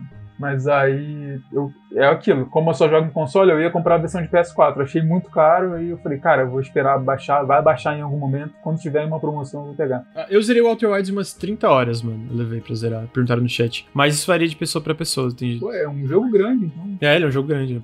Pra mim foi, pelo menos, né? Depois eles anunciaram Famicom Detective Girl Missing Hair e Famicom Detective Girl Girl Who Stands Behind, que são visual novels que, se eu não me engano, lançados faz um bom, bom tempo. É um tipo um remake dos dois jogos que está sendo localizado pela primeira vez. Eu não tenho muita ideia, eu não consegui pesquisar muito bem como funciona, mas me lembra um pouco aquela, aquelas visual novels que tem, tem investigação, sabe? Tipo, eu não vou dizer que é parecido com Phoenix Wright, mas nessa vibe tu, tu tem uma parte que tu tem que investigar o que, que tá acontecendo. É, parece com a parte de investigação do Phoenix Wright um pouco mesmo. E aí eu tô bem curioso, eu achei bem, bem caprichado o visual, as animações, tá ligado? Fala isso não, a parte de investigação do Phoenix Wright é a pior parte do jogo. Eu gosto. Vamos é. confiar no Famicom Detective Eu gosto, cara, eu acho legal. É ruim porque é meio estático, meio que você tem que ficar nos lugares certinhos, mas é... É ficar caçando pixel, Isso, né? Isso, exato. Se às vezes você não... Nossa, é chato mesmo. Mas eu digo mais no sentido que, tipo assim, a parte de investigação do Phoenix Wright não é tão legal, mas o que ela leva, que é a parte do, da, da corte, É incrível. Então, tipo assim, eu sinto que a parte da corte não funciona sem a parte de investigação. Talvez ela devia ter sido feita de uma forma que funciona um pouco mais rápido, mas para mim compensa, sabe? Porque daí chega na corte tu. Ah, não, compensa. Eu adoro Phoenix Wright. Eu acho um jogo incrível, assim. É a única maneira que eles têm de apresentar a história, né? Mas eu acho que é uma experiência muito comum no, Phoenix Wright. E eu joguei os três jogos umas três vezes já, mas mesmo assim, mano, tem certos momentos que você trava. Trava. É, você não, isso- isso é sacou? ruim. E você não sabe o que fazer, e você tem que falar com todo mundo, e aí, porra, tem aquele pixel escondido lá e pá. Esse jogo, pelo menos, eu acho que ele, lendo um pouquinho sobre e vendo no trailer, ele parece ser um pouco mais fluido, eu acho, né? E eu acho que justamente porque o foco é nessa parte de investigação, né? Mas você vê que você tem mais escolhas de diálogo, né? A própria arte é, não é aquela arte estática, não. Eu imagino que não seja só essa caçar pixels, assim, do Phoenix Wright. Só porque, porra, eu acho que pode, pode deixar as pessoas com uma impressão do jogo. você falar que parece com o Phoenix Wright nesse sentido. Mas parece bom. Parece legal, é. não tem muitas informações, então sinto que é isso. Vai sair dia 14 de maio pro, pro Switch, já tem pre-order. Você viu alguma coisa se eles são conectados mesmo? Se tem alguma coisa de. Ou é uma sequência? Não- Eu imagino que tem coisa conectada, mas talvez não seja tipo uma sequência direta, tanto que cada um vai custar 35 dólares, então eu imagino que faz parte de uma série e é meio que individual, mas ao mesmo tempo não é, no sentido tu pode jogar qualquer um, mas tem coisas que linkam um com o outro. Vou chutar aqui, né, porque eu- eu não pesquisei tanto, não deu tempo. Depois eles anunciaram o Samurai Warriors 5 pro Switch, que vai sair no verão, é, que é- vai ser no nosso inverno também, que... Samurai Warriors, né, gente? Tá aí. Depois eles anunciaram um remaster do The Legend of Mana. Melhor anúncio do dia, né? Nunca joguei. Cara, esse jogo é incrível. Esse jogo é muito. Sempre falaram muito bem né, Hum. desse jogo. Eu nunca joguei. Nossa, velho. Esse jogo Esse também é o primeiro me da série muito. Mana, é isso? Não, se eu não estiver enganado, esse é o que saiu pro PlayStation 1. No PlayStation. É, se eu não estou enganado, esse é o que saiu pro PlayStation 1. E antes disso, você tem o Secret of Mana pro Super Nintendo, que teve um, um- um remake, né? É verdade. Mas esse pra mim é o melhor da série. É, é- é com certeza o melhor da série. O mundo, é, não sei, cara. Eu, eu joguei quando eu era muito novo, eu não sabia ideia de metade do que tava acontecendo. Mas além de ser um jogo muito lindo, o mundo dele é muito fantástico, assim e tal, né? Tipo, as casas, a arquitetura. Tem algumas cenas que eu consigo me lembrar até hoje com tranquilidade, assim. Tem uma cena que tem uma estátua gigante, que você tem que entrar na boca dela e tal. E ele tem essas mecânicas de você vai meio que construindo o mundo, né, do seu jeito e tal, tal, tal. É incrível, mano. Legend of Mana é um jogo que, porra, que bom que vocês não jogaram, que vocês vão poder jogar pela primeira vez, então, agora no, no, no Switch. Vai, vai, vai, vai ser bom pra Pra caralho. complementar o jogo, é, ele também foi anunciado além do Switch pra PC e PS4, então não é exclusivo, né? Ah, é, não é exclusivo, que perfeito. Eu achei que era. Olha. Ah, então tem chance de comprar ele barato no futuro. Não tem porque a Square é muito mercenária também. Tipo assim, o Octopath saiu por 300 reais no PC e até hoje não teve um desconto de mais de 20, 30, 40%, que ainda fica mais de 150 reais. É, ele sai dia 24 de junho para todas essas plata- plataformas que eu falei. Tô bem curioso, eu achei esteticamente, porra, muito foda. Eu sinto que ele tá usando aquela técnica de upscale de inteligência artificial, porque os fundos que são pré-renderizados são muito bonitos, sabe? Eu, eu achei, pelo menos. E também ele vai ter versão rea- re- rearranjada das músicas, né? Que eu imagino que é, tipo, meio que orquestrada e tal, sem os limites E da época. muita coisa, pelo que eu tava vendo, foi repintada, mano. Não foi simplesmente eles colocaram filtro, alguma coisa do tipo assim, como, sei lá, pode ser o caso do, do- de alguns jogos remakes recentes, né? Mas o Legend of Mana parece que a galera tá fazendo um trampo bem, bem, bem pesado, assim, nesse remake, né? Uhum. Não, parece, parece bem caprichado. Eu quero, mano. Eu quero dar uma testada, eu quero jogar. Quero jogar os outros também, mano. Os outros também são muito maneiros. Esse é um pouquinho diferente, eu sinto, dos outros, mas o Capitão Antifa falou que cronologicamente esse é o primeiro da série. É o primeiro da série. Ah, cronologicamente, não, no, não de eu lançamento. entendi, eu né? entendi, eu No- entendi. no- aham. no- Na- no, no da canon, é, do no jogo. canon do jogo, sim. É. Tá aí. Eu achei, esse foi um anúncio que eu achei legal. Quero jogar. Vou, vou provavelmente tentar jogar. É, eu tenho que continuar. Esse jogo me lembra que eu tenho que continuar Suicoden 2 aqui em live, que eu tava jogando, tava achando massa pra caralho. Depois, eles mostraram Monster Hunter Rise. Ele vai sair agora no dia, no dia 26 de março pro Switch. É, Pelo leak da Capcom também foi confirmado que ele vai sair. Bom, Confirmado não, né? Mas como até agora tudo aquele leak se confirmou, a gente parte do pressuposto que é verdade, que ele também vai sair pra PC de- depois de um tempo, o, o Monster Hunter Rise. Parece muito bom, mas assim, ao mesmo tempo, né? Eu não joguei muito é, Monster Hunter, mas o jogo parece extremamente caprichado e todo mundo que jogou a demo fala que é muito foda. Vocês estão interessados em jogar? Vocês têm que Eu acho impressionante que o Switch roda isso. Pelo que eu vi nos comentários, roda bem. Eu achei realmente impressionante, tá? O trabalho que, que a Capcom fez aí é de bater palma mesmo. Assim, vontade de jogar, Henrique? Não. Não consigo. É, é... Eu tenho, mas eu também tenho vontade de jogar o Monster Hunter World, que eu não joguei até hoje, né? Eu comprei no lançamento, mano. Eu paguei o preço, sabe, tipo, inteiro e não, eu não joguei. Então é. Eu também paguei no lançamento e demorei um ano ou dois pra começar Vamos a jogar. jogar, gente. Esse aí eu jogo. Vamos, cara. Vamos jogar em Vamos. co-op aí, de repente anime. Vamos, Nelson, compra aí, mano. O, o Lucas tem, eu tenho, o Bruno tem, vamos jogar nós quatro. Tá aí, Monster Hunter Rise, dia 26 de março. Mano, esse jogo vai vender pra caralho, mano. Puta que pariu, vai vender. Especialmente no Japão, que o o Switch é maior. A Monster Hunter, né? Aham. É que, é que o World já foi um baita sucesso, né? Mas eu, sinto que esse jogo no Japão vai vender mais que Monster Hunter World. Mesmo que tenha sido um. Mesmo, foi um sucesso lá o World, mas. Antes do World, o série Monster Hunter já, era um- já é um grande sucesso no Japão há bastante tempo, né? Então lá vai vender pra caralho. É, né? não, é que o Pô, World explodiu mesmo globalmente, né? Eu acho que foi o maior Monster Hunter, foi o maior da franquia e foi um sucesso gigante pra Capcom, assim. Mas esse vai vender muito também e parece bem legal, então tamo aí. Depois, eles mostraram o jogo preferido do Nelson, Mario Golf Super Rush, que é o Mario de golfe, 25 de junho. Tem golfe de corridinha e tem o modo história de modo história barra RPG, que tu upa o teu personagem, etc, que tu, mas que tu controla ele com o Mi. Eu confesso que eu achei o modo de corridinha muito legal. Cara, você já jogou Mario Golf na sua vida alguma, alguma vez? Mano, eu adoro Mario Golf. Mario Golf é perfeito, velho. Mario Golf é muito bom. Só o mano. Mario Golf já é muito muito bom. Só que assim, eu não queria só o Mario Golf. Eu quero o Mario Golf com um modo história decente. Que o modo história dos jogos do GBA, eu acho que era do tênis. É que tinha. perfeito, é do GBA. muito bom, cara. É muito, muito, muito bom. Então assim, eu queria que trouxesse isso pro Switch, Mas cara. esse não vai. Esse modo RPG aí do Mi não vai ser decente, sabe? Então, porque quando, quando é, é, anunciaram o Mario Tênis, ficou um pouco meio aberto, assim, ah, tem um modo história e tal, mostraram lá, todo mundo ficou hypado. Eu hypei muito, falei, caraca, finalmente um modo história decente pra um jogo de, é, de esporte do Mario. E aí quando eu fui jogar, uma decepção, né? Tipo, são partidas num mapinha que é isso, não tem, não tem nível, não tem, não tem nada. E, pô, saiu o Golf Story, eu não joguei, mas assim, não joguei não. Eu, eu conheço, joguei um pouquinho, não, não zerei. Mas, cara, é um jogo muito legal. Eu queria uma coisa naquele estilo, assim, sabe, com, com Mario. Só que eu não quero botar na expectativa, porque eu, eu procurei bastante ontem pra ver se eu achava alguma notícia em relação a esse modo história, não achei. Mas assim, dito isso, Mario Golf é um jogo foda. Ponto. Então, se for realmente só as partidas single player ou um modo história que você tem que só jogar partidinhas de golfe, porra, é legal pra caralho, mesmo assim. Então, acho que va- vale a pena. Eu acho que é genial, assim, da Nintendo. É, eu espero que esse modo história é igual Nelson. Eu espero que seja alguma coisa próxima do, do GBA. Que, pra quem não jogou, mano, baixa o emulador aí, joga. É É, muito muito, bom. mano. É muito, muito bom mesmo. Impressionantemente bom. Eu espero que seja isso também, mas eu gosto muito da- dessa ideia da Nintendo. Eu acho muito genial a ideia de, mano, vamos fazer esportes, mas vamos fazer esportes absurdos. Tá ligado? Porque golfe é uma bosta. Mas com poderzinho, velho, fica maneiro. Fica legal, cara. Qualquer coisa com poderzinho fica legal, mano. Coloca poderzinho nos bagulho, velho. Tá aí, ele vai sair dia 25 de junho.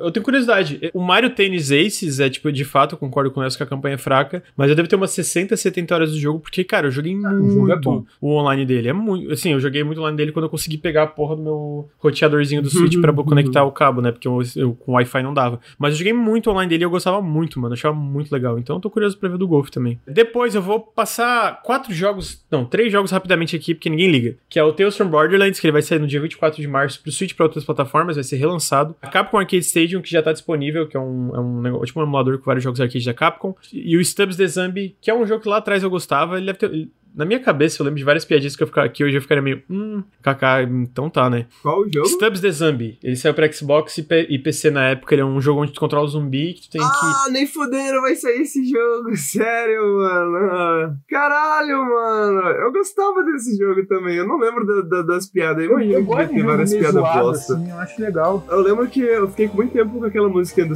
do Mr. Sandman na minha cabeça. Porque É, Mr. Sandman. Mr. Sandman, dream. Make her the cutest that I've ever seen.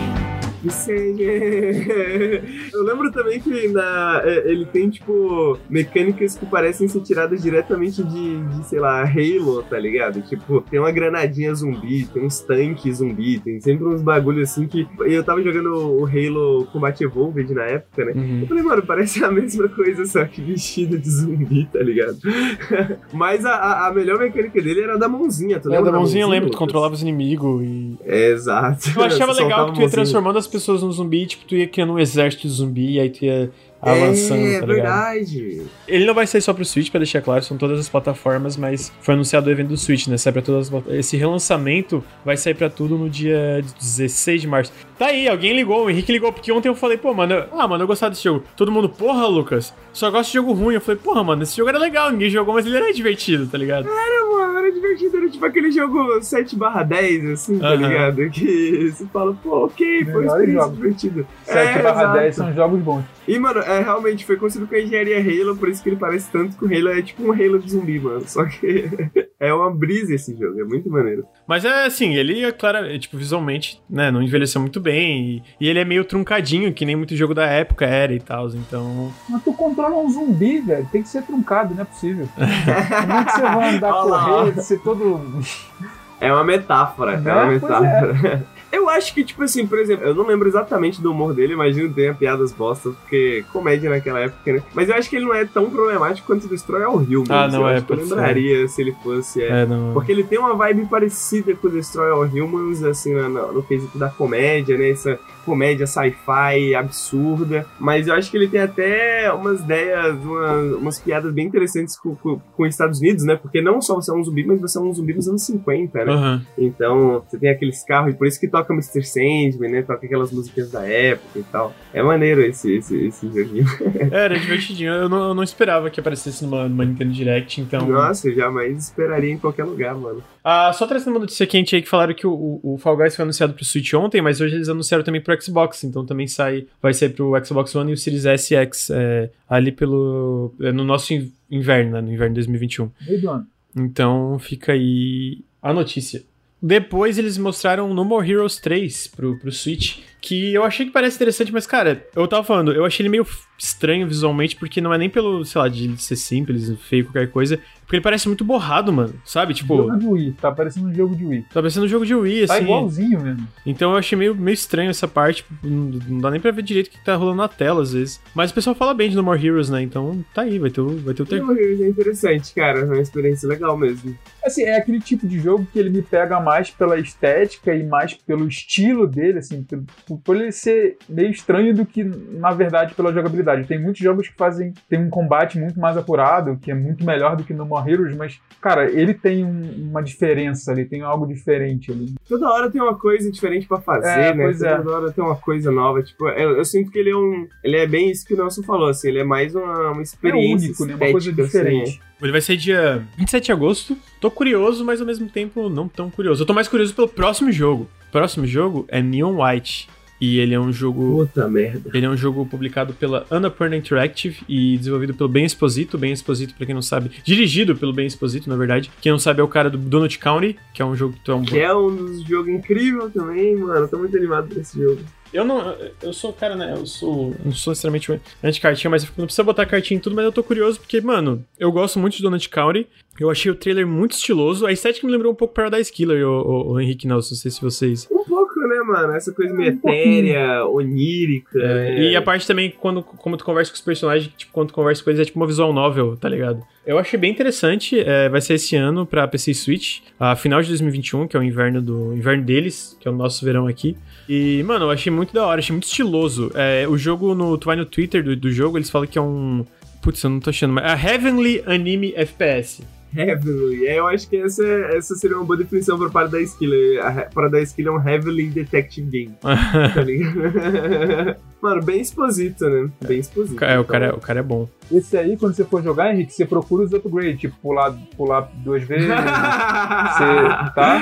Tá Mano, direitinho. É, é, é, eu vou falar, eu acho que eu não sei se eu já expliquei essa história no podcast, mas o, o Paradise Killer tem um upgrade que eu não peguei no jogo inteiro, né? E que o Nelson me contou depois durante o Periscope. Eu fui atrás pra saber o que, que era. E é porque esses upgrades é um, um, um banho, tá ligado? É tipo um lugar onde você toma banho, assim, tipo um ofurô, assim, que você paga pra usar e você ganha o upgrade. E você ganha upgrade. Mano, eu nunca usei o banho porque eu pensei o tempo inteiro, porra, eu tenho um mistério pra descobrir. Tem um cara que tá aqui pra ser morto, tá ligado? Banho pra não quê, tenho né, tempo pra tomar banho. Não E tenho tempo pra tomar banho. Não Pra que descobri banho? que o bagulho era um upgrade, porra.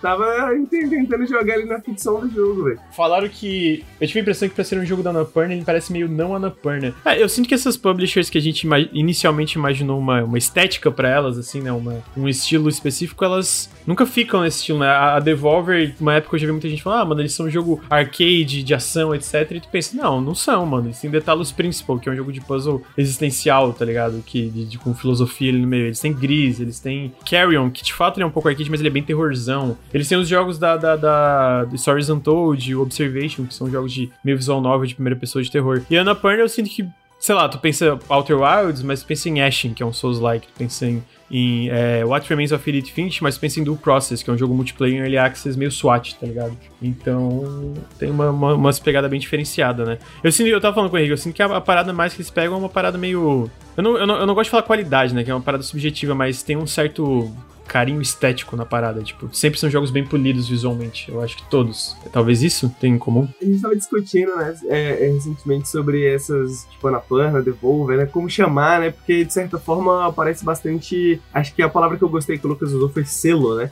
parece um, um- um selo de música, assim, né, que não, não, não é só sobre, tipo, vamos publicar jogos, né, vamos construir um portfólio de jogos, né, que eles são diferentes entre si, eu acho que eles não têm necessariamente semelhanças entre si, mas todos eles atendem um certo, um certo parâmetro, um certo padrão de qualidade, assim, que eles buscam, né, então, e eu acho que todos têm, têm um pouco essa coisa de, de serem estranhos, né, de serem novidade de alguma forma, assim, Uhum. né, de serem, tipo, coisas que não são exatamente seguras, eu diria, né, porra, a gente tá aqui há cinco minutos olhando um jogo de FPS de carta, entendeu? Tipo, que diabo é isso? Sim. Uhum. Então, eu acho que esse tipo de, de, de edge, sabe? Esse fio, assim, de, porra, vamos publicar um negócio que ninguém tá publicando, sacou? Tipo, vamos fazer um negócio que ninguém tá fazendo, né? Concordo.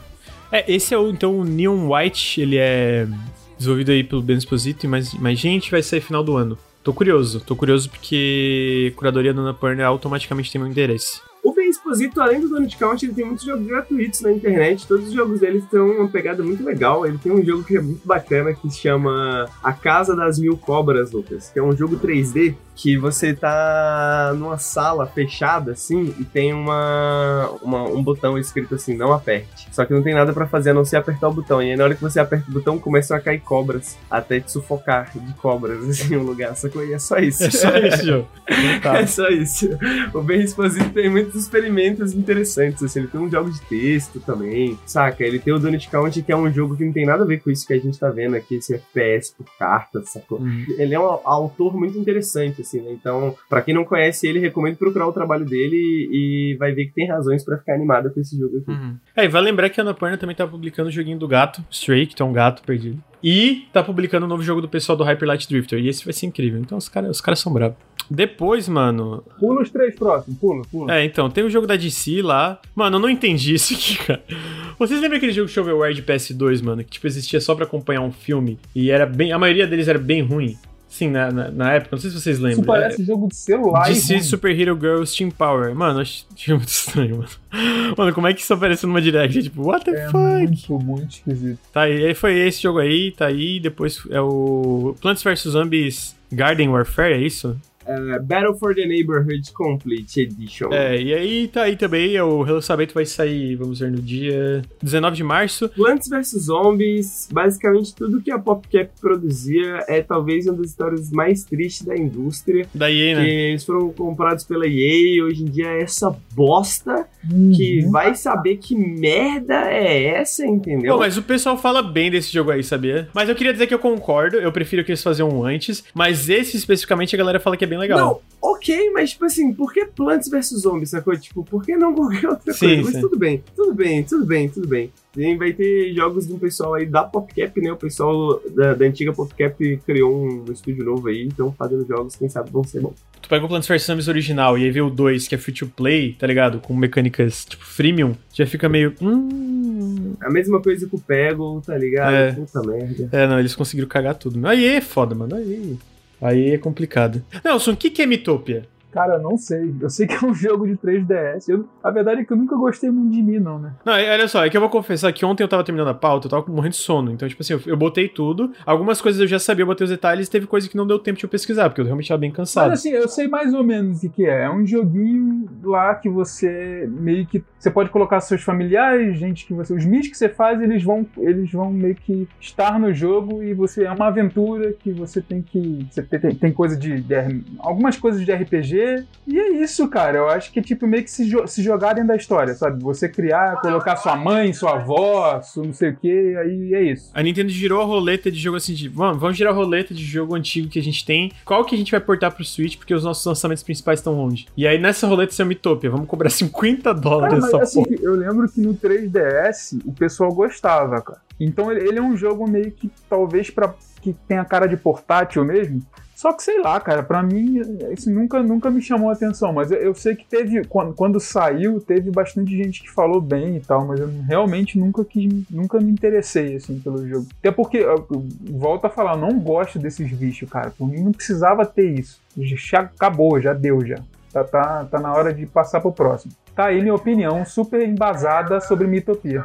Pior que eu tenho essa impressão também, apesar de que eu gosto um pouquinho de Mi, assim, eu achava uma novidade interessante, assim, quando surgiram lá no Wii. Mas eu sinto que é um bagulho que, tipo, sabe quando você, você já fez merda demais, não vale a pena mais você voltar atrás, tá ligado? tipo, mano, a gente já veio até aqui, vamos, vamos continuar nessa vibe do Mi, porque eu não entendo porque que a Nintendo, sei lá. Eu gosto da ideia, mas eu não entendo porque que a Nintendo ainda nu- nunca tentou reformular Porque a parada. Evoluiu Esses, isso, bu né? esses bonecos é feio, velho. Essa porra é feia. cara. Evolui aí. Caralho! Tipo, mano, ninguém, ninguém- Tipo, tá ligado? É feio, mano. É feio demais, mano. Tá aí, Mitopia. Mano, o- eu, eu, eu sinto que o problema não é isso. O, o- problema é muito- também o preço, mano. Porra, é 50 dólares por isso aí é foda, mano. É, Se fosse, cara, se fosse 10 dólares, eu até comprava pra dar uma olhadinha como é que é. Pois é, o, o jogo é o. As coisas do Mario no Animal Crossing. Cara, de verdade, eu achei muito, Muito bom. bonitinho. Achei muito, Muito bonitinho. bom. Vai Isso sair dia sim. 25 de fevereiro e vai ser de graça, olha só. É, então, tipo, vai- vale apontar que vai ser de graça. Achei muito bonitinho, tipo, muito, muito bonitinho Deu mesmo. von- real oficial deu vontade de voltar a jogar, porque eu tenho um tempo que eu não jogo mais o, o Animal Crossing. Porque assim, depois que você para de jogar, meio que você fala, caraca, putz, parei de jogar e aí fica meio abandonado, começa a ser barata dentro de casa, e aí você fica, putz, meio que parece que você se perdeu, sabe? Mas aí pra fazer o vídeo dos melhores do ano, eu voltei a jogar. Pô, ficou muito boa essa e parte. agora né? com esse DLC, eu, com certeza eu vou voltar a jogar real. Tá aí, o updatezinho. E aí, depois você manda pra mim os destaques do evento também, que é o. Porra, mano, que nome Talvez a melhor notícia do evento. Eu não, eu não consegui jogar demo, eu baixei, mas não consegui jogar ainda, eu quero jogar. Queria dizer primeiro que o nome é uma bosta. Meu Deus, que nome não, é- não vai bosta. ser esse nome, não é possível. Octopath Traveler também não era pra ser, era tipo, não, E isso aí é só. né? E ficou. Mas esse é o nome oficial, porque Octopath Traveler eu acho um bom nome. Agora, tipo, Caralho, assim, Octopath um nome... Traveler tu acha um bom nome, Henrique? Eu acho, Octopath pô, Você, Traveler. você sabe o conceito Caralho, do é jogo? um, é, um, é um nome que diz tudo sobre Ele o jogo, mano. Octopath tem Exato. Oito caminhos pra Exato. seguir no jogo e É viajar uma pelo bosta, mundo. é uma bosta. Pô, acho que, porra, diz O muito, conceito do jogo tá escrito, descrito no nome, não precisa nem explicar mais nada. Aí tá ali, também é Triangle Strategy, estratégia em 3D. Porra, tu ó. sabe o negócio Tá bom. Em 3D, o que que tem de... 3D que eu falo que dá, dá- não é só. dá pra ir cima, embaixo e dos lados e diagonalmente. É, ah, é, pô. É, Ué, é, mas é, 3D, ele- eles né? falam isso no vídeo. 3D. Eles falam no vídeo, mano, que é, dá pra. Não, beleza, mas triangle... É triângulo Tá bom. 3D, entendeu? Eu dei uma forçada na barra pra, pra falar que tô certo.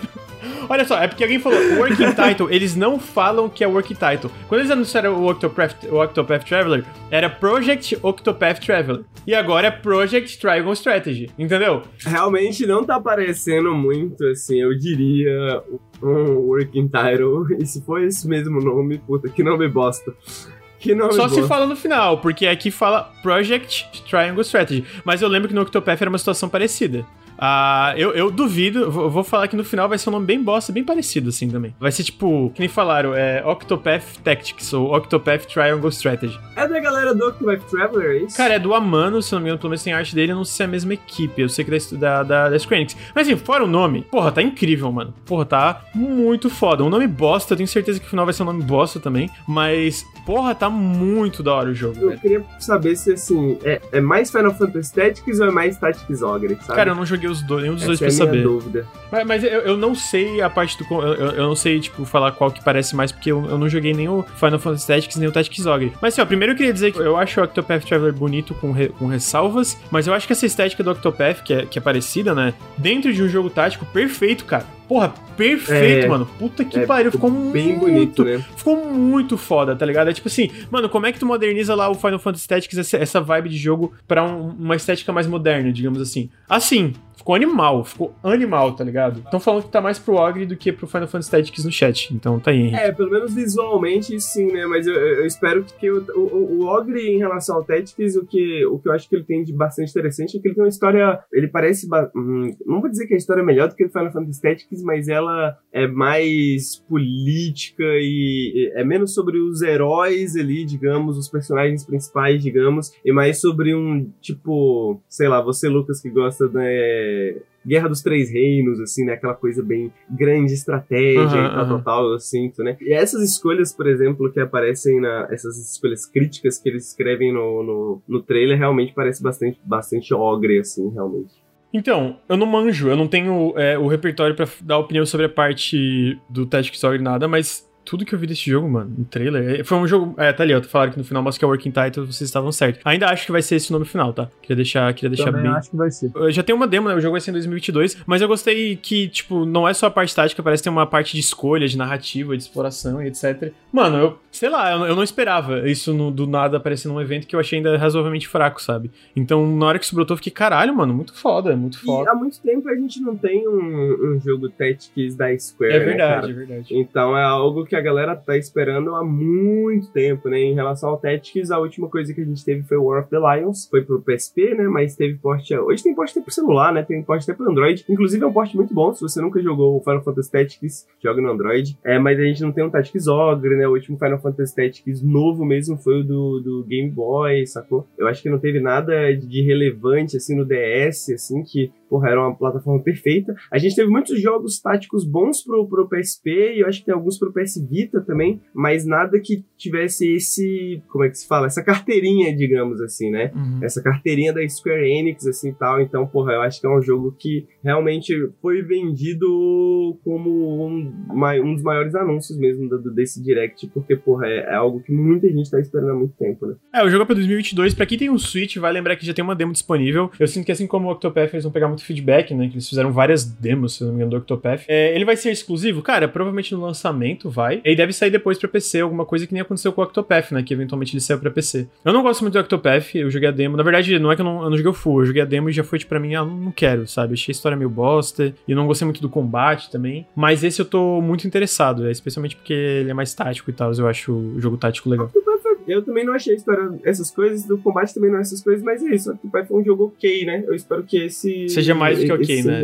Seja mais do que ok, exato. Aham. Cara, depois eles mostraram alguns jogos que eu vou citar rapidamente, porque eu sinto que não- a gente tem muito o que falar. Eles cita- anunciaram Star Wars Hunter, Hunters, que é um Star Wars de tirinho free to play desenvolvido pela, publicado pela Zynga. Depois eles anunciaram Knockout City, que é um jogo 3 versus 3 é, publicado pela EA, EA Originals, que é tipo de queimada. Mano, eu achei esse jogo legalzinho, é um jogo que eu jogaria um multiplayer pra testar, sinceramente. Não, eu não acho que é um jogo que vai ter muita comunidade, mas é um jogo que eu achei interessante, sabe? Depois eles mostraram World Ends Club, que é um novo jogo dos desenvolvedores de Zero Escape de Danganronpa, Oh, que tem a mesma vibe, assim, eu, eu acho esteticamente bem estranho, mas tem a mesma vibe, tipo, sobrevivência, tem um mistério e coisa assim, sabe? E depois eles anunciaram a trilogia Ninja Gaiden remasterizada pra todas as plataformas, vai sair pra PC, Switch, Xbox. Na verdade eles anunciaram uma versão física do Hades, mas fora isso que não é uma grande novidade, eles anunciaram essa versão remasterizada do Ninja Gaiden, vai sair pra tudo, Switch, PC, Xbox One, PS4 em ju, ju, ju, ju, ju, junho, eu não botei a data aqui, é 10 de junho, botei. Mano, eu quero muito, eu gostava muito do Ninja Gaiden Black, do Ninja Gaiden 2, eu joguei eles.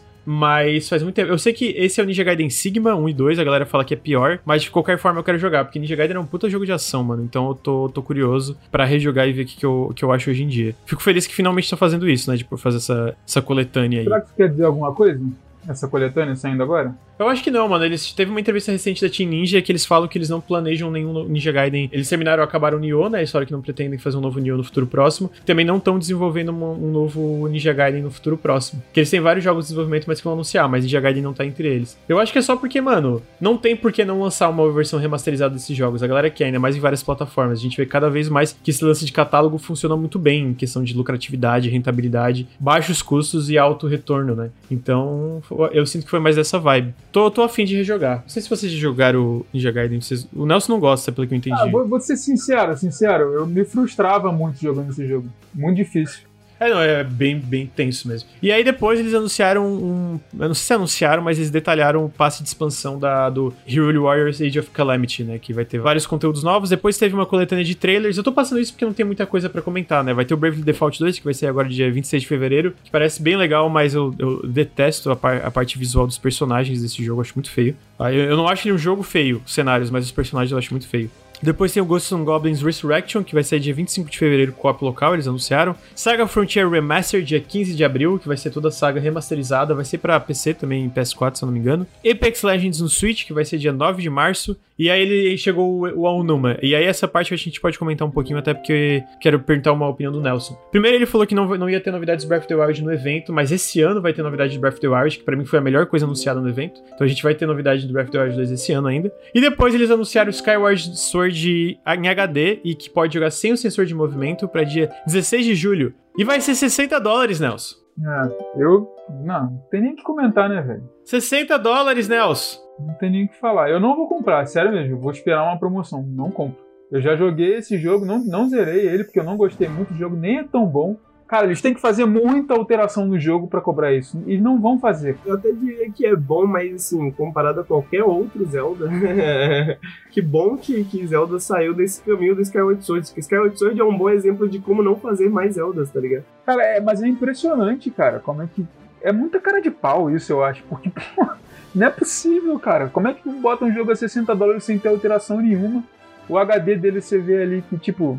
hum, Eu não consigo nem ver a diferença, assim, ainda mais em vídeo. É bem, tipo, HD no sentido de ser 1080p e ser mais. Caralho, só tá, mais, só tá mais nítido. É isso. Caraca, é muito. É bizarro isso, cara. É- tem coisas que a Nintendo faz que não tem como defender. Não tem jeito. Coisas que a Nintendo faz tudo. É, mas... Não, não, para. não, não, fora os jogos, fora boa. os jogos.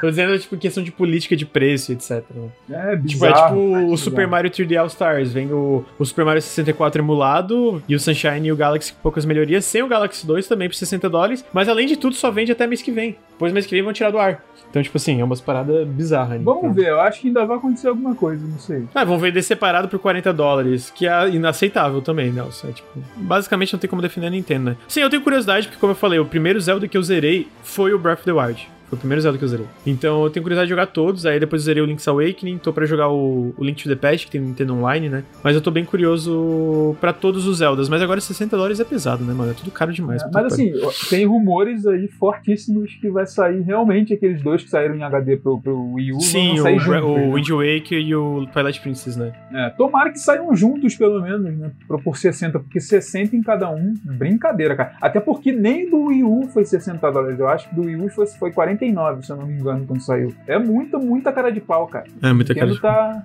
tá bizarro esse. esse Tá aproveitando geração. que o Switch tá vendendo, tá tipo Pois é, pois é. sugando o máximo que pode. E aí, por fim, o anúncio final da conferência foi um jogo que eu não tenho muito interesse, mas que a gente sabe que é, é bem popular, né? Que é o Splatoon, Splatoon 3. Eles anunciaram o Splatoon 3 pra 2022. Queria saber o que vocês acham disso. Eu acho precoce. Acho que Eu acho que o 2 ainda. Precoce. O 2 ainda tá. Parece que ainda tem uma comunidade muito forte. Porra, dava pra adicionar algumas coisas. Pô, mas quando dois. que eles anunciaram o 2? Deixa eu ver aqui. é E a verdade é que o 2 é, é praticamente o 1, um, só que pra Switch. Ele tem poucas alterações pelo que eu. Eu não, não joguei nenhum dos dois, mas pelo que eu vejo. Mas olha só, o 2 é pro Switch 2017. A gente vai ter 5 anos de intervalo. Eu não acho que é pouco, cara. Eu acho que 5 anos pra lançar uma sequência é bom, é bom. Eu não tenho experiência em Splatoon, né? Então, tipo assim, Não sei as mudanças, não sei se mostra alguma coisa no trailer, etc. Mas eu acho que 5 anos é um, é um tempo bom pra uma sequência, assim. Então, tipo. Falando, chat, Splatoon 3 tá cheio de franquia enterrada há décadas. Cadê Golden Sun? Então, tipo, o Splatoon 1 e o do- 1 vendeu mais que a franquia Golden Sun inteira com todos os jogos somados, né?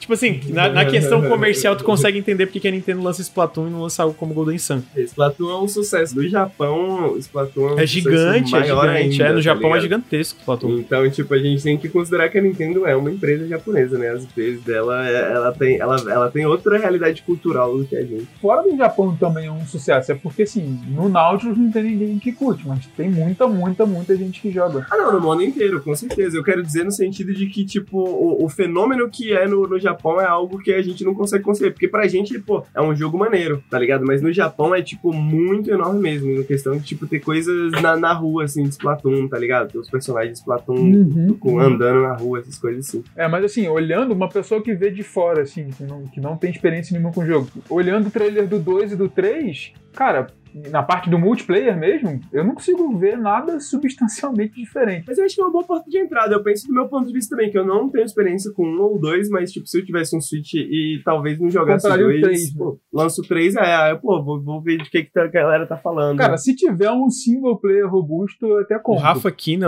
ele comentou no, no- no grupo assim que o DLC do Splatoon 2 tem um DLC que tem uma, uma parte single player e campanha bem legal, que talvez eles expandam isso no 3, né? Porque a gente vê esse começo do 3, ela tipo no deserto e tal, Sim, talvez seja... é, O trailer parece bastante isso. parece, é. Se for, cara, aí eu fico feliz, entendeu? É foda, eu não sei, eu, eu ia falar assim até porque eu pego jogos, franquias da Microsoft como Halo e Gears. Tipo, eles têm um elemento de, de multiplayer fortíssimo, tipo assim, muito... Pô, Halo mesmo, pra, pra mim, o, o, o PVP e o co-op é uma parada sem isso, não é Halo, tá ligado? E eu sinto que o, o PVP do Splatoon sempre vai ser uma parada essencial, mas não impede que tenha uma campanha muito boa, né? Eu, eu acho que tem vários jogos que mostram isso. Gears e Halo, pra mim, são exemplos de que, cara, dá pra ter um elemento multiplayer muito forte, essencial, e ter uma campanha do caralho também. Então eu espero que Splatoon vá nessa direção. Cara, a gente tem esse multiplayer, é um grande foco, mas a gente também tem a parte single player, que é um, é um foco que vai ter uma coisa legal aqui. Eu espero que seja o caso. Cara, eu acho que é isso. Então, gente, eu queria agradecer todo mundo que apareceu pro Café com Videogames número 27. Muito obrigado. Essa semana atrasou, mas semana que vem vai ser segunda-feira, às 9h30, normal. Queria lembrar que a gente é financiado coletivamente, cara. Se vocês gostam dos podcasts, se vocês gostam dos vídeos, considere apoiar em apoia.se barra Nautilus ou picpay.me barra canal Nautilus. Existem recompensas e várias coisas. E, cara, faz muita diferença pro canal. E o que, que faz muita diferença pro canal também é os subs, os apoios de vocês aqui no, no Twitch. Se vocês assinam o Amazon Prime, vocês têm um sub de graça. A gente tá agora com essas metas diárias. Eu botei uma meta mais alta agora no café só pra testar. Mas, mano, muito foda. A gente bateu 9 subs. Se vocês têm aí Amazon, olha aí. Obrigado, Mil Rio, pelos seis meses de sub. E batemos 10 subs, então. Se vocês assinam o Amazon Prime, considerem mandar um sub aqui pra gente, né? Porque basicamente vocês não pagam e vocês ajudam muito a gente. A gente tá com essa meta de 400 subs mensais, faz uma diferença monetária pro canal gigante. Então considerem dar sub ou considerem apoiar a gente em apoia.se barra Nautilus ou picpay.me barra canal Nautilus. Além disso, a gente tá sendo patrocinado pelo Green Man Gaming, exclamação GMG. Vocês têm nosso link no, do, lá pra promoção de carnaval que tá tendo no Green Man Gaming. Green Gaming é um site que vende chaves pra lojas virtuais, então chaves pra tipo o Steam, chave pra Epic. Eles estão tendo uma promoção agora de carnaval que vai ser até o dia 20, todo dia promoções diferentes. Então tem vários descontos bem legais. Tá tendo uma promoção agora do Elder Scrolls Skyrim que tá muito bom, se alguém quiser. E se vocês compram nessa promoção, vocês ajudam a gente. Se vocês compram pelo nosso link, vocês ajudam a gente porque a gente ganha uma comissão em cima de cada compra. Eu acho que é isso. De novo, lembrem em apoiar, faz muita diferença, gente. Apoio de vocês é o que mantém a gente aqui. E eu acho que pro Café com Videogames 27 é isso. É, mas por enquanto a gente fica aqui. Até segunda-feira, gente. Tchau, tchau. Tchau, tchau.